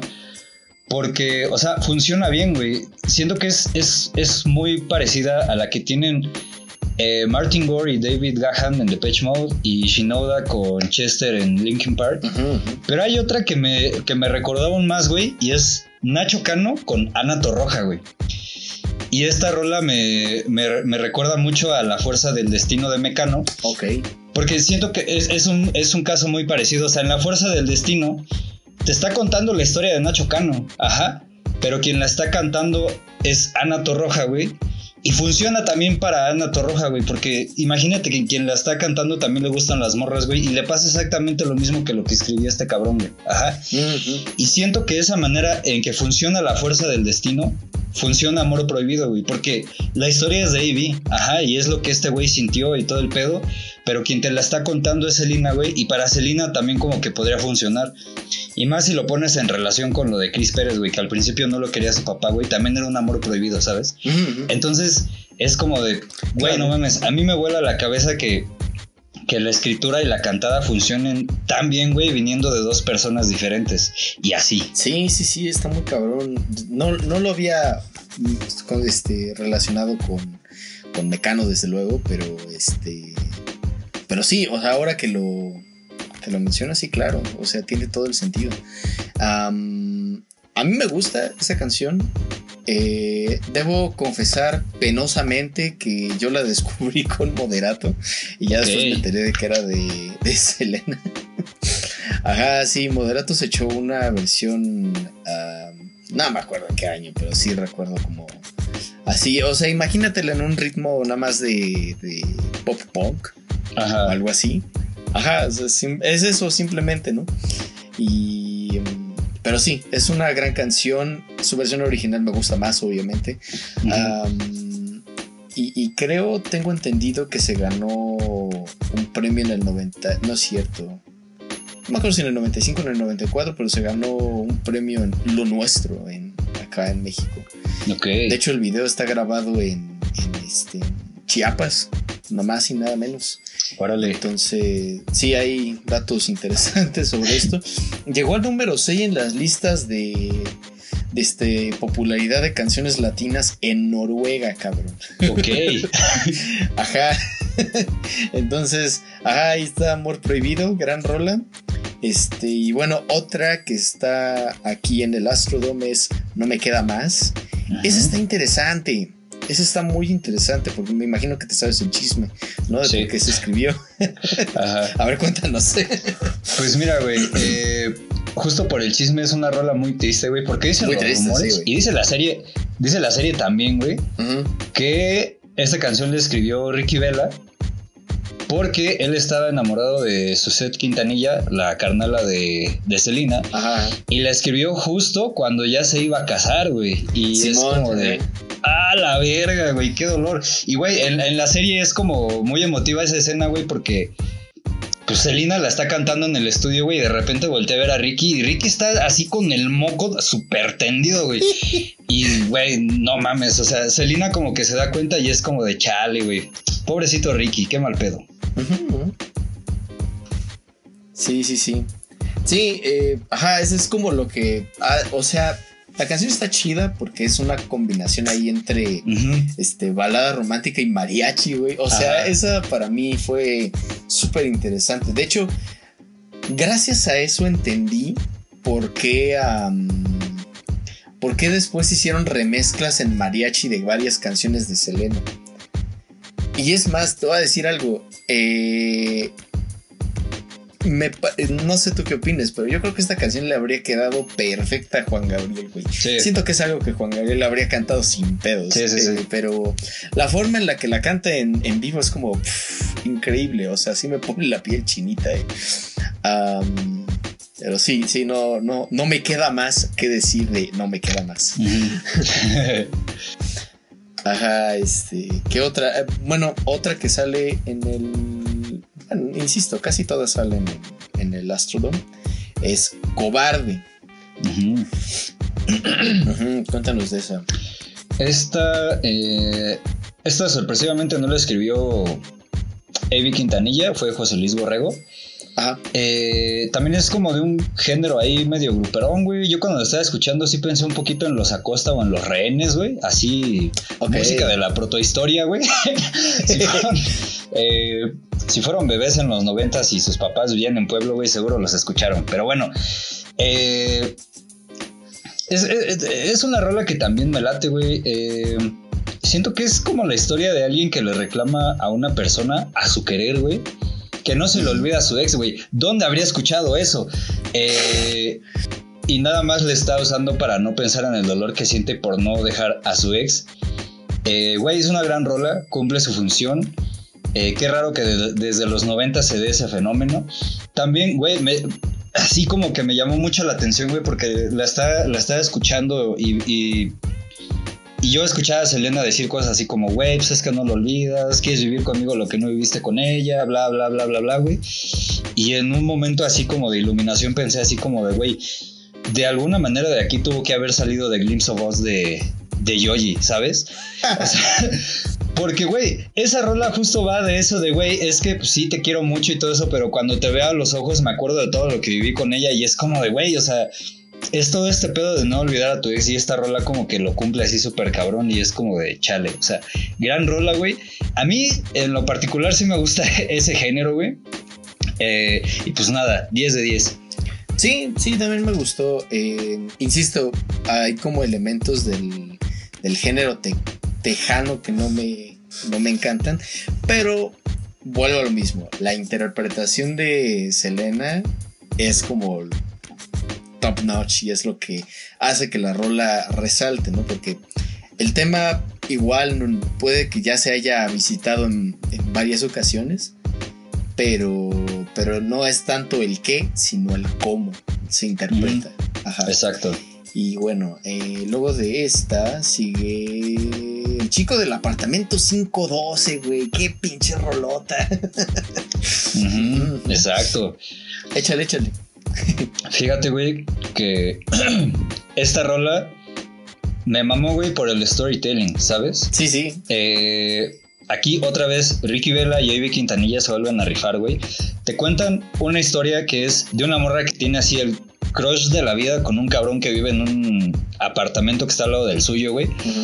Y pues, güey, o sea, es algo como que todos hemos vivido. El ver a esta persona, güey, em- emocionarte, no saber qué pedo, decidirte a tirar del perro, güey. Luego decepcionarte por una cosa que no tendría que decepcionarte, güey. Porque, pues al final, güey, la güera era su carnala, ¿sabes? Claro, claro. Eh, pero a mí lo que, lo que quiero resaltar de esto, güey, es que me mama cómo lo cuenta, güey. O sea, discurre muy bien la historia, güey. Lo hace a un nivel J. Cole, ¿sabes? Ok. O sea, J. Cole en Wet Dreams te cuenta la historia así de pi a pa, güey. Y lo hace muy bien, sin perderse, sin vacíos y todo el pedo. Y esta rola hace lo mismo, güey. Y aparte, güey, también se me hace como que una rola, digamos, cómica, güey, porque la vas, la vas escuchando y al menos a mí me dio risa porque es como de, ah, no ma, qué chistoso que le haya pasado eso, güey. Ujú. Porque pues al final, o sea, sí es la, la historia de su crush, güey. Pero no es triste, güey. O sea, es, es como algo muy, muy cagado que perfectamente podrías ver en un capítulo de algo, güey. Y está chido y me gusta y está bien y así. Sí, sí, sí. La, la verdad es que a mí esa canción me pareció pura diversión. O sea, tanto por cómo la interpreta en, en este. en el concierto. Tanto por lo que está contando, es como de, güey, qué, qué, gran, qué gran momento te pasas con, con esta rola, ¿no? Eh, a, a ver, espérame, deja, recuerdo nada más en qué, en qué posición está respecto al, eh, eh, vaya, en la- el setlist del álbum. Ok, bueno. Entonces ya, ya perdí la nota y no sé por qué puse aquí que la transición se me hacía interesante, pero vaya, el, mm, supongo que era por la de ya ves, porque como, hablábamos hace rato de ella, eh, pues no tiene el mismo mood para nada que el chico del apartamento 512, pero, pero este, ajá, o sea, como que sabe cambiar de mood entre can- una canción y otra, que no es algo raro, o sea, cualquier artista que sepa dar un show sabe hacer ese cambio de, de, de estilos, ¿no? Entre una y otra rola, pero, pero esta, al tener un sonido tan pop, un sonido tan accesible, y luego el otro, pues, no es que no sea accesible, pero sí es algo más tirado al Tex-Mex, pues es, creo que eso es lo interesante de la, de la transición. De hecho, am, tengo entendido que sí fue como, como que era una canción que le emocionaba mucho cantar a, a Selena, ¿no? Desde que se la presentaron, así, de, oye, pues tenemos esta canción para ti, fue como de, uy, sí, no, a huevo, venga. Pero sí, este, ajá. Y bueno, otra de las canciones es Bidi Bidi Bam Bam, que ya la escuchábamos, este, al inicio. A huevo, sí. Pues esta, güey, eh, también es una de las rolas que me gusta mucho de Selena. Me atrevería a decir que es una de las más sonadas de esta morra también, güey, porque creo que a donde quiera que vayas y la conozcan, la van a poner, güey. Y también de repente andas caminando por cualquier lado y la escuchas, güey. Y la escuchas justo porque tiene un ritmo pegajoso, güey, porque también lo que te está contando es un poquito relacionado con lo del chico del apartamento 512. Porque es como de, güey, otra vez esta sensación así medio chida de cuando ves a la persona que te gusta, ¿sabes? Ajá. Entonces, eh, no sé, me late, otra vez ahí Quintanilla y Astudillo se rifaron y así. Sí. Sí, este, me, me, me causó un poco de, de gracia la, el comentario que hizo cuando estuvo de entrevista con, con este... Ah, ¿cómo se llama el señor de Sábado Gigante? Eh, Don Francisco. Don Francisco, sí, se me fue el, por un segundo. Ajá, estuvo con. Don Francisco y la, la entrevistó y dice, ah, ¿qué, este, ¿qué sencillos trae este álbum? Dice, no, pues está la de Bidi Bidi Bom Bom. Dice, ¿eso está en inglés o en español? Dice, no, pues no está en ninguno de los dos, o sea, es el sonido que hace el corazón. Ajá, y pues es lo que dice el- la canción, ¿no? O sea, en cuanto ve, lo ve pasar, es como de, ah, sí, mi corazón se alegra y empieza acá de ¿sabes? Ajá. Entonces, ajá, está, está chido, está chido y siento, siento que podría pasar como por una canción muy de novedad, o sea, muy de, ah, sí, claro, el, este, el bidi bidi bom bom o este, ajá, es que siento que podría pasar por un truco sucio el usar una onomatopeya como, como principal gancho para tu canción. Pero funciona bien. Y ha probado el. el- ha resistido el paso del tiempo. Ajá. Ujú. Ajá, porque no, no se escucha cursi, ni chafa, ni nada por el estilo. Eh, pero después esta vino una que se hizo de mis favoritas, sobre todo en su versión en vivo, Ujú. Que es la Tecnocumbia. güey. Ok. A huevo. Sí, qué rolota. Sí, fíjate que, que justo pues es una rolota porque suena muy tecno, güey. porque igual es, es pues, yo, yo la consideré la neta como que otra rola pues más o menos de fiesta, güey. Ajá. Porque es otra vez como de venta a bailar y todo este pedo y ta, ta, ta, ta, ta. Pero justo la instrumentación que tiene sí te hace acá como de, ok, o sea, es, me estás mostrando otra variable que puede tener la cumbia. Y eso está, está chido. Que creo que también, güey, tiene que ver mucho con el mood de finales de los 80s y principios de los 90s, casi hasta mediados, güey. Y mucho con el uso de sintetizadores. Y tiene que ver algo con lo que te conté la otra vez, güey, que a mí me Ajá. llamaba mucho la atención que justo bandas como Los Rehenes o Los Acostas, güey, usaban instrumentos muy parecidos a New Order y a Joy Division, Ah, sí. pero hacían una cosa totalmente diferente, güey. Y justo creo que es lo que está pasando con esta rola, güey. O sea, te está metiendo ahí unos sintetizadores que se usaban en el otro lado del charco para otra cosa, güey. Y acá funciona bien, güey, con ritmos que son muy latinos y está chido y así. Es que la verdad, o sea. Es que es un momento mucho, muy avanzado para, para la escena latina, esa canción. O sea, porque. o sea, no solo está. Ajá, es que es como lo que dices, o sea, como que usan los mismos instrumentos. Vamos, está usando los mismos instrumentos que fucking Kraftwerk, ¿sabes? Y es como. Como, pero estás haciendo algo totalmente distinto porque tu contexto es otro. Ajá. O sea, a lo mejor es tecnopop igual que lo que hacía Kraftwerk, pero con este dash de, de cumbia y quizá un poquito de dancehall incluso, ¿no? Ya como haciendo un siendo un poco precursor de, de los reggaetón, ¿sabes? sí, sí, sí. Si lo piensas en, de cierta forma. Entonces es como, es un gran momento, no solo en el álbum y el concierto, sino para la historia de la música latina y punto, ¿sabes? Em, ajá, y bueno, otra de las rolas que, que, toca en el concierto es Tus Desprecios. Ok. Em, que a mí me sonó más a cumbia norteña en hasta tiene ahí un, un acordeón y todo el pedo, pero cuéntanos.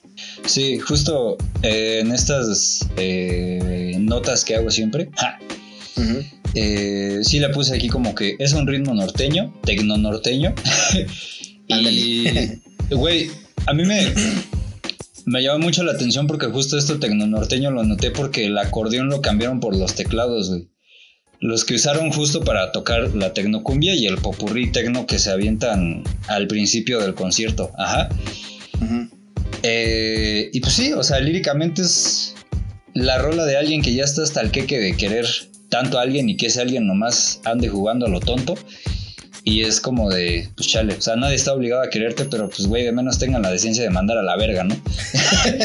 eh, pero sí, o sea, es, una gran rola. Justo sí habla mucho de los desprecios y así. Sí, no tendría nada más que agregar igual. O sea, gran interpretación. Eh, tema triste, pero pues, pues ¿qué le hacemos?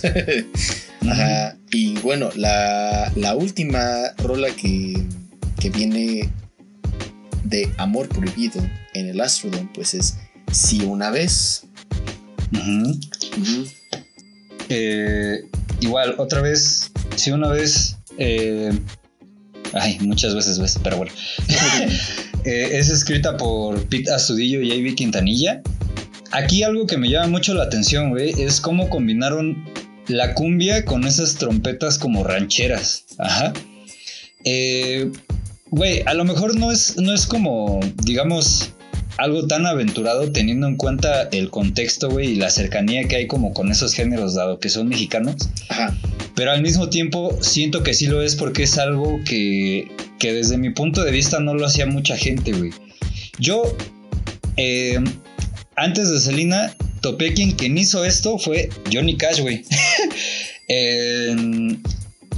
creo que fue en Ring of Fire, sí. Johnny Cash lo hizo justo por estas razones, porque andaba en el sur de Estados Unidos, güey. Quería llegarle al, al público mexicano, por eso puso las trompetas ahí. Mm, y la versión en español de Anillo de Fuego se escucha todavía más, eh, todavía más mexa, güey. Y creo que más o menos va por ahí, güey. No dudaría que sí, este, pues escucharon por allá a Johnny Cash, dado que estaban en el sur de Estados Unidos. Y ya entrando más propiamente a cosas de, de, de líricas y así es, pues es otra rola de desprecio marca llorarás, güey, ¿sabes? Porque es como de, güey, e, e, esta persona está, está como muy decepcionada, güey. Afortunadamente, esta amiga ya se dio cuenta. Eh, aún le duele, pero pues ya mandó a LB a esta persona y es como de, pues sí, si una vez dije que te amaba, pues ahora ya no, güey, ya llega allá donde andas haciendo. Y otra cosa que quiero resaltar con esto, amigo. Esta es la razón de los estilos vocales de cantantes como Ana Bárbara y Alicia Villarreal, güey. O sea, a mí nadie me va a negar que esas dos morras, güey, tomaron influencia de Selena y la aplicaron en sus, eh, en sus respectivas eh, producciones musicales, güey. No es queja, güey, pero yo sé que ahí está la influencia. Ajá. Y también es, es la influencia de casi la mayoría de las cantantes de los noventas y principios de los 2000, güey, que se dedicaban a este género, güey, porque casi todas querían cantar igual que Selena y así. Sí, sí, sí. De hecho, eh, comentario random. el primer pensamiento que tuve cuando, cuando empecé a escuchar el. a ver el concierto, porque lo vimos mi besito y yo, un saludito. Eh, el primer pensamiento que tuve sobre la voz de Selena fue. Suena así sonaría The Weeknd si fuera, si hablara español y fuera mujer. A huevo. Ajá. Este, eso por un lado. Y por otro, súper sí estoy de acuerdo con lo de Alicia Villarreal, sobre todo porque ella hizo un cover exactamente de esta canción.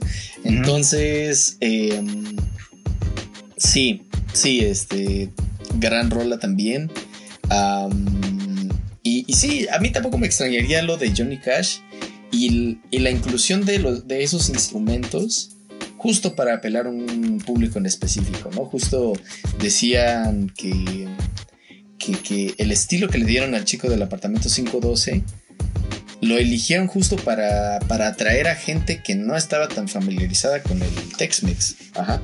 Y entonces, pues iba a entrar por, por el- la cumbia, por el pop y, y se iba a quedar por otros elementos. Entonces, entonces sí, no, no me extrañaría para nada. Pero bueno, todas esas rolotas trae Amor Prohibido, por eso es como su álbum más grande de la historia. Y pues, pues este, mm, ajá, o sea, se volvieron grandes éxitos en, este, en los siguientes meses, en el siguiente año. Amor Prohibido, Bidi Bidi Bom Bom, no me queda más. Alcanzaron número uno antes del noven- 95. Y el álbum certi- certificó doble platino por ventas de 2 millones de copias en Estados Unidos. Am, Amor Prohibido también está en la lista de los álbumes más vendidos en el 95 y fue nominado a un Grammy al mejor álbum mexicano-americano en el 95. Se le premió como álbum del año en los Tejano Music Awards del 95 y álbum regional mexicano del año en los premios Lo Nuestro. Eh, después del lanzamiento de Am- Amor Prohibido, Selena fue considerada la más grande de la música tejana y rompió barreras, como ya les decía en Noruega, hey, este, de la música latina y fue llamada la reina del Tex-Mex por los medios de comunicación. Huevo. Y por ahí sacó también otro sencillo con los Barrio Boys eh, a finales de los 94.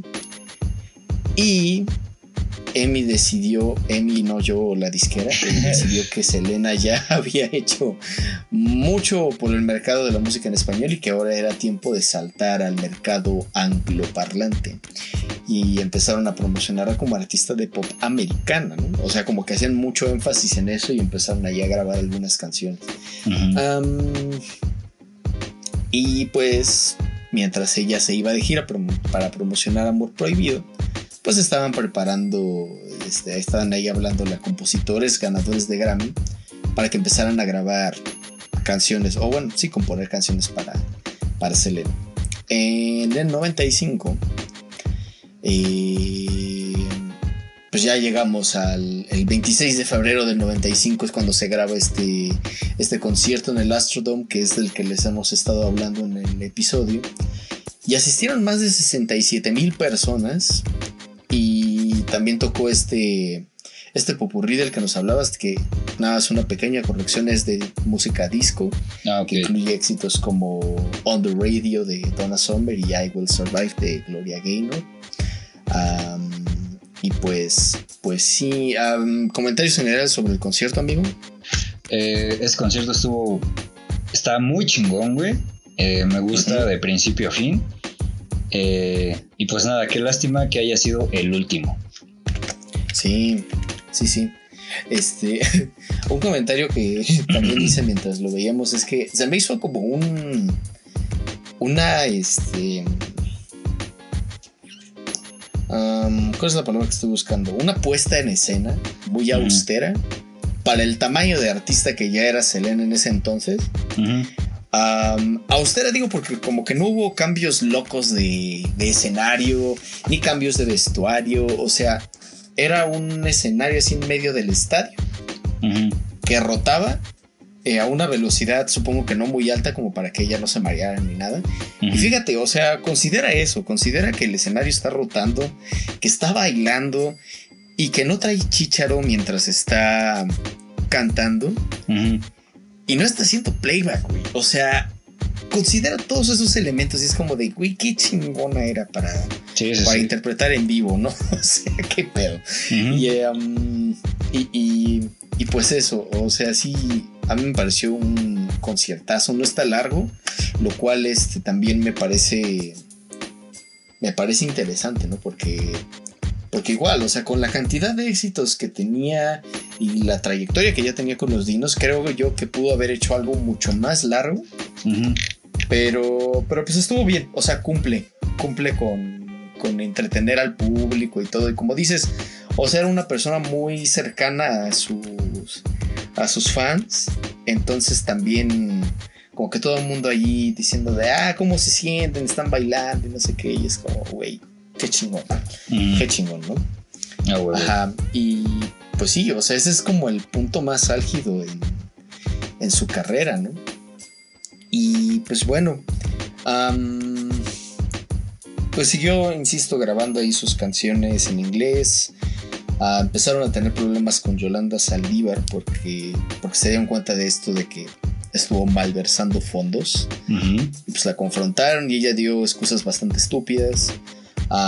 Por ahí también este... Eh, o sea, como que ya sentía Yolanda el rechazo de la familia Quintanilla. Y esta borra se compró un revólver. Digo, si la familia te empieza a rechazar y compras un revólver, pues es como sospechoso, ¿sabes? Pero bueno. ajá, y entonces, pues ya llegaron a la decisión, o sea, el papá de Selena le dijo, ¿sabes qué? Hay que deshacernos de Yolanda, como sea. Y entonces, este, pues ya hablaron con ella y le dijeron, ¿sabes qué? Tú ya no eres bienvenida aquí. Y entonces lo siguiente que pasó fue que a finales de marzo del, 95, pues Elena fue, o sea, Yolanda había estado en, en, México, en Monterrey, justo en la boutique eh, de Selena, eh, viendo cosas, ¿no? Y entonces se fue a hospedar un hotel ahí en Corpus Christi y pues Elena fue y le dijo, oye, pues necesito los estados financieros, papeles, ¿no? De, para, para, poder este, hacer la, el pago de impuestos, ¿no? Y dijo, no, pues es que dame chance, es que vengo llegando y qué crees que me pasó. Y ya le dijo que la habían violado en México. Dijo, no, pues si quieres mañana temprano te llevo al, al hospital para que te revisen y todo. Sí, está bien. Y ya se fue.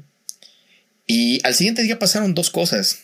Primero, la llevó al médico y pues, los médicos no encontraban nada inusual en Yolanda y dijeron, ¿saben qué? Creo que, creo que mi amiga está mintiendo, les dijo Selena. Y lo segundo que pasó fue que Selena le dijo, morra, aquí faltan papeles. Necesito los papeles completos. Y ya de regreso al hotel, aquí la historia se pone un poco rara porque nadie sabe bien a bien qué pasó allí. Hay muchas versiones de qué, cómo, cómo se desarrollaron las cosas. Eh, hay quienes dicen que, que, Yolanda de plano sacó el revólver y, y, le disparó mientras ella corría. Hay quienes dicen que, o bueno, la misma Yolanda dice que en realidad la pistola era para suicidarse. Ok. Y, y hay otros que, ajá, o sea, dice que era para suicidarse y que el tiro se le fue. Ah. Y, y, hay otras que, ajá, o sea, que, que literal, o sea, fue como, como que en cuanto Selena se dio la vuelta, ah, porque hasta eso tenía Selena un anillo que conmemoraba la amistad con, con Yolanda. Ajá. Y que cuando estaba hablando con ella y esta Yolanda no cedía, se quitó el anillo. Esto lo saben porque cuando la llevaron al hospital tenía el anillo este, agarrado en la mano. O sea, era lo último que ella estaba sosteniendo en su mano cuando, cuando Yolanda le disparó. Entonces, pues eso, le disparó eh, debajo del hombro derecho y pues, pues nada, o sea, dejó como un rastro enorme de sangre. Le llevaron al hospital. Cuando llegó al hospital ya se le declaró muerte cerebral. Entonces ya estaba muy difícil que, lograran hacer algo. Creo que lograron hacer que su corazón latiera algunos minutos más, pero pues tristemente ahí quedó. Las últimas palabras de Selena fueron Yolanda, cuarto 158. Cuando llegó la policía y preguntaron qué pasó, eso fue lo que ella dijo. Yolanda estaba encerrada en una camioneta roja eh, estacionada en el estacionamiento del, del, motel. Y estaba diciendo, no, yo no lo hice, fue un accidente, no sé qué. Y pues bueno. Esa es la trágica eh, despedida que, que tuvo Selena. Trágica, o sea, yo intentando dimensionar el tamaño de la tragedia, pues pensé, mm, o sea, me vino a la mente John Lennon, obviamente, que también nos lo arrebataron muy joven. Hay gente que decía que es la una tragedia equivalente a la de Kurt Cobain, pero bueno, Kurt estaba lidiando con otras cosas, ¿no? Sí, sí, sí. Tupac podría ser, Aliyah podría ser, pero lo cierto es que yo comparo más la carrera de, de Selena, por obvias razones, con la de Jackson o con la de Beyoncé. porque sí, ah, los tres tuvieron padres que los que primero los exhortaron a crear una carrera musical y luego como que los este fueron como un poco autoritarios, ¿no? Y ajá, y entonces yo hablando con mi amorcito de nuevo, eh, hablamos sobre esto y le dije, es que, o sea, amor prohibido es cuando realmente la voló del estadio, o sea, es cuando realmente hizo que todos voltearan a verla. Y en ese sentido, si lo comparas con la carrera de Michael Jackson, ese es off the wall. Y entonces, si ya se fue su off the wall, imagínate cómo iba a ser su thriller. Ajá, o sea, ella estaba apuntando hacia las estrellas o más lejos, cabrón. Y, entonces es como... Uno nada más puede imaginarse qué tan lejos habría llegado. Y la verdad es que es una pena enorme que nos la hayan arrebatado de una manera tan, pero tan fea. Y, y pues, pues eso, eso es lo que pasó con, con Selena y su, su sensible fallecimiento. Eh, yo honestamente creo que Yolanda Saldívar debe ser una de las personas más odiadas en México, güey. Sin pedos, güey, sí. Tal vez la segunda más odiada en México y puedo ver por qué. Eh, de la primera no vamos a decir nombres, pero bueno. Bueno. el caso es que, pues, güey, sí, o sea, Selena está muy cabrona, güey. También dejó un legado muy cabrón, güey. Porque pues no mames, o sea, ya lo escuchamos ahorita con el cover que le hizo Selena Gómez, güey. Los covers que también estábamos platicando de Cali Witches a propósito de que ayer sacó disco. Eh, también, güey, o sea, fue tan influyente esta morra en la música y en la vida de muchas personas que fue, digamos, quien pivoteó la carrera de los Cumbia Kings, güey. O sea, técnicamente, sin, sin Selena, los Cumbia Kings no serían. ni luego los que vinieron después de los Cumbia All Stars y Avi Quintanilla con sus Cumbia Príncipes y quien sea, güey. Eh, pues se ayudaron mucho de Selena, güey. Entonces, no sé, a mí sí se me hace como una de las grandes figuras de la música, güey. Sí, yo creo también que está como. Eh, justo por ahí del nivel de Michael Jackson y así. Eh, no mames, Beyoncé también la cita como inspiración, güey. Y es como de, cabrón, o sea, no mames, estaba, estaba muy, muy, muy, muy cabrona, güey. Y, y pues nada, reitero, Yolanda Saldívar debe ser la segunda persona más odiada en México y puedo ver por qué, güey. Sí, Sí, definitivamente. Ajá, y, por eso, justo por eso eh, pensé un poco en Jack, en, John Lennon, ¿sabes? Porque, porque, ajá, si bien John Lennon ya tenía como una carrera totalmente hecha y, y, todo, pues estaba listo para volver a, a, los escenarios, volver a la música, en el momento en el que Mark Chapman lo mató. Y Mark Chapman, igual que Yolanda Saldívar, era, era un fan que estaba, o sea, completamente obsesionado con, con John Lennon y que en un arranque de, locura lo, lo, mató, ¿no? Ajá, nunca vamos a saber cuáles fueron los, las motivaciones de, de Yolanda. No sabemos si realmente es lo que ella dijo. O sea, que su intención era suicidarse. Pero, pero pues bueno. Eh, lo hecho, hecho está, tristemente. Descansa en paz, Elena. Y, pues nada, también hay que, o sea, no hay que terminar esto con una nota baja, muy al contrario, o sea, Selena es un pedazote de artista, te lo tenía todo para triunfar y como dices, o sea, dejó un legado enorme que, que permeó este, incluso más allá de su, de su lengua y más bien en sus dos lenguas. Eh, pero este, pero sí, sí, este, mucho respeto y pues, pues nada. No sé si quieres agregar algo más. No, pues nada, que descanse en paz. eh, y pues eso. Súper. Y bueno amigos, así concluimos nosotros nuestro programa de hoy. Eh, espero les haya gustado. Eh, por favor, compartan sus redes sociales. síganos en, en todas de ellas. Si quieren cooperarnos con un café en coffee, también lo pueden hacer. Este, nosotros nos vamos a despedir con Como la Flor de Selena Quintanilla. Y eh, nos escuchamos en la próxima edición. No dejen de escuchar música si me cuidan. Bye. Bye.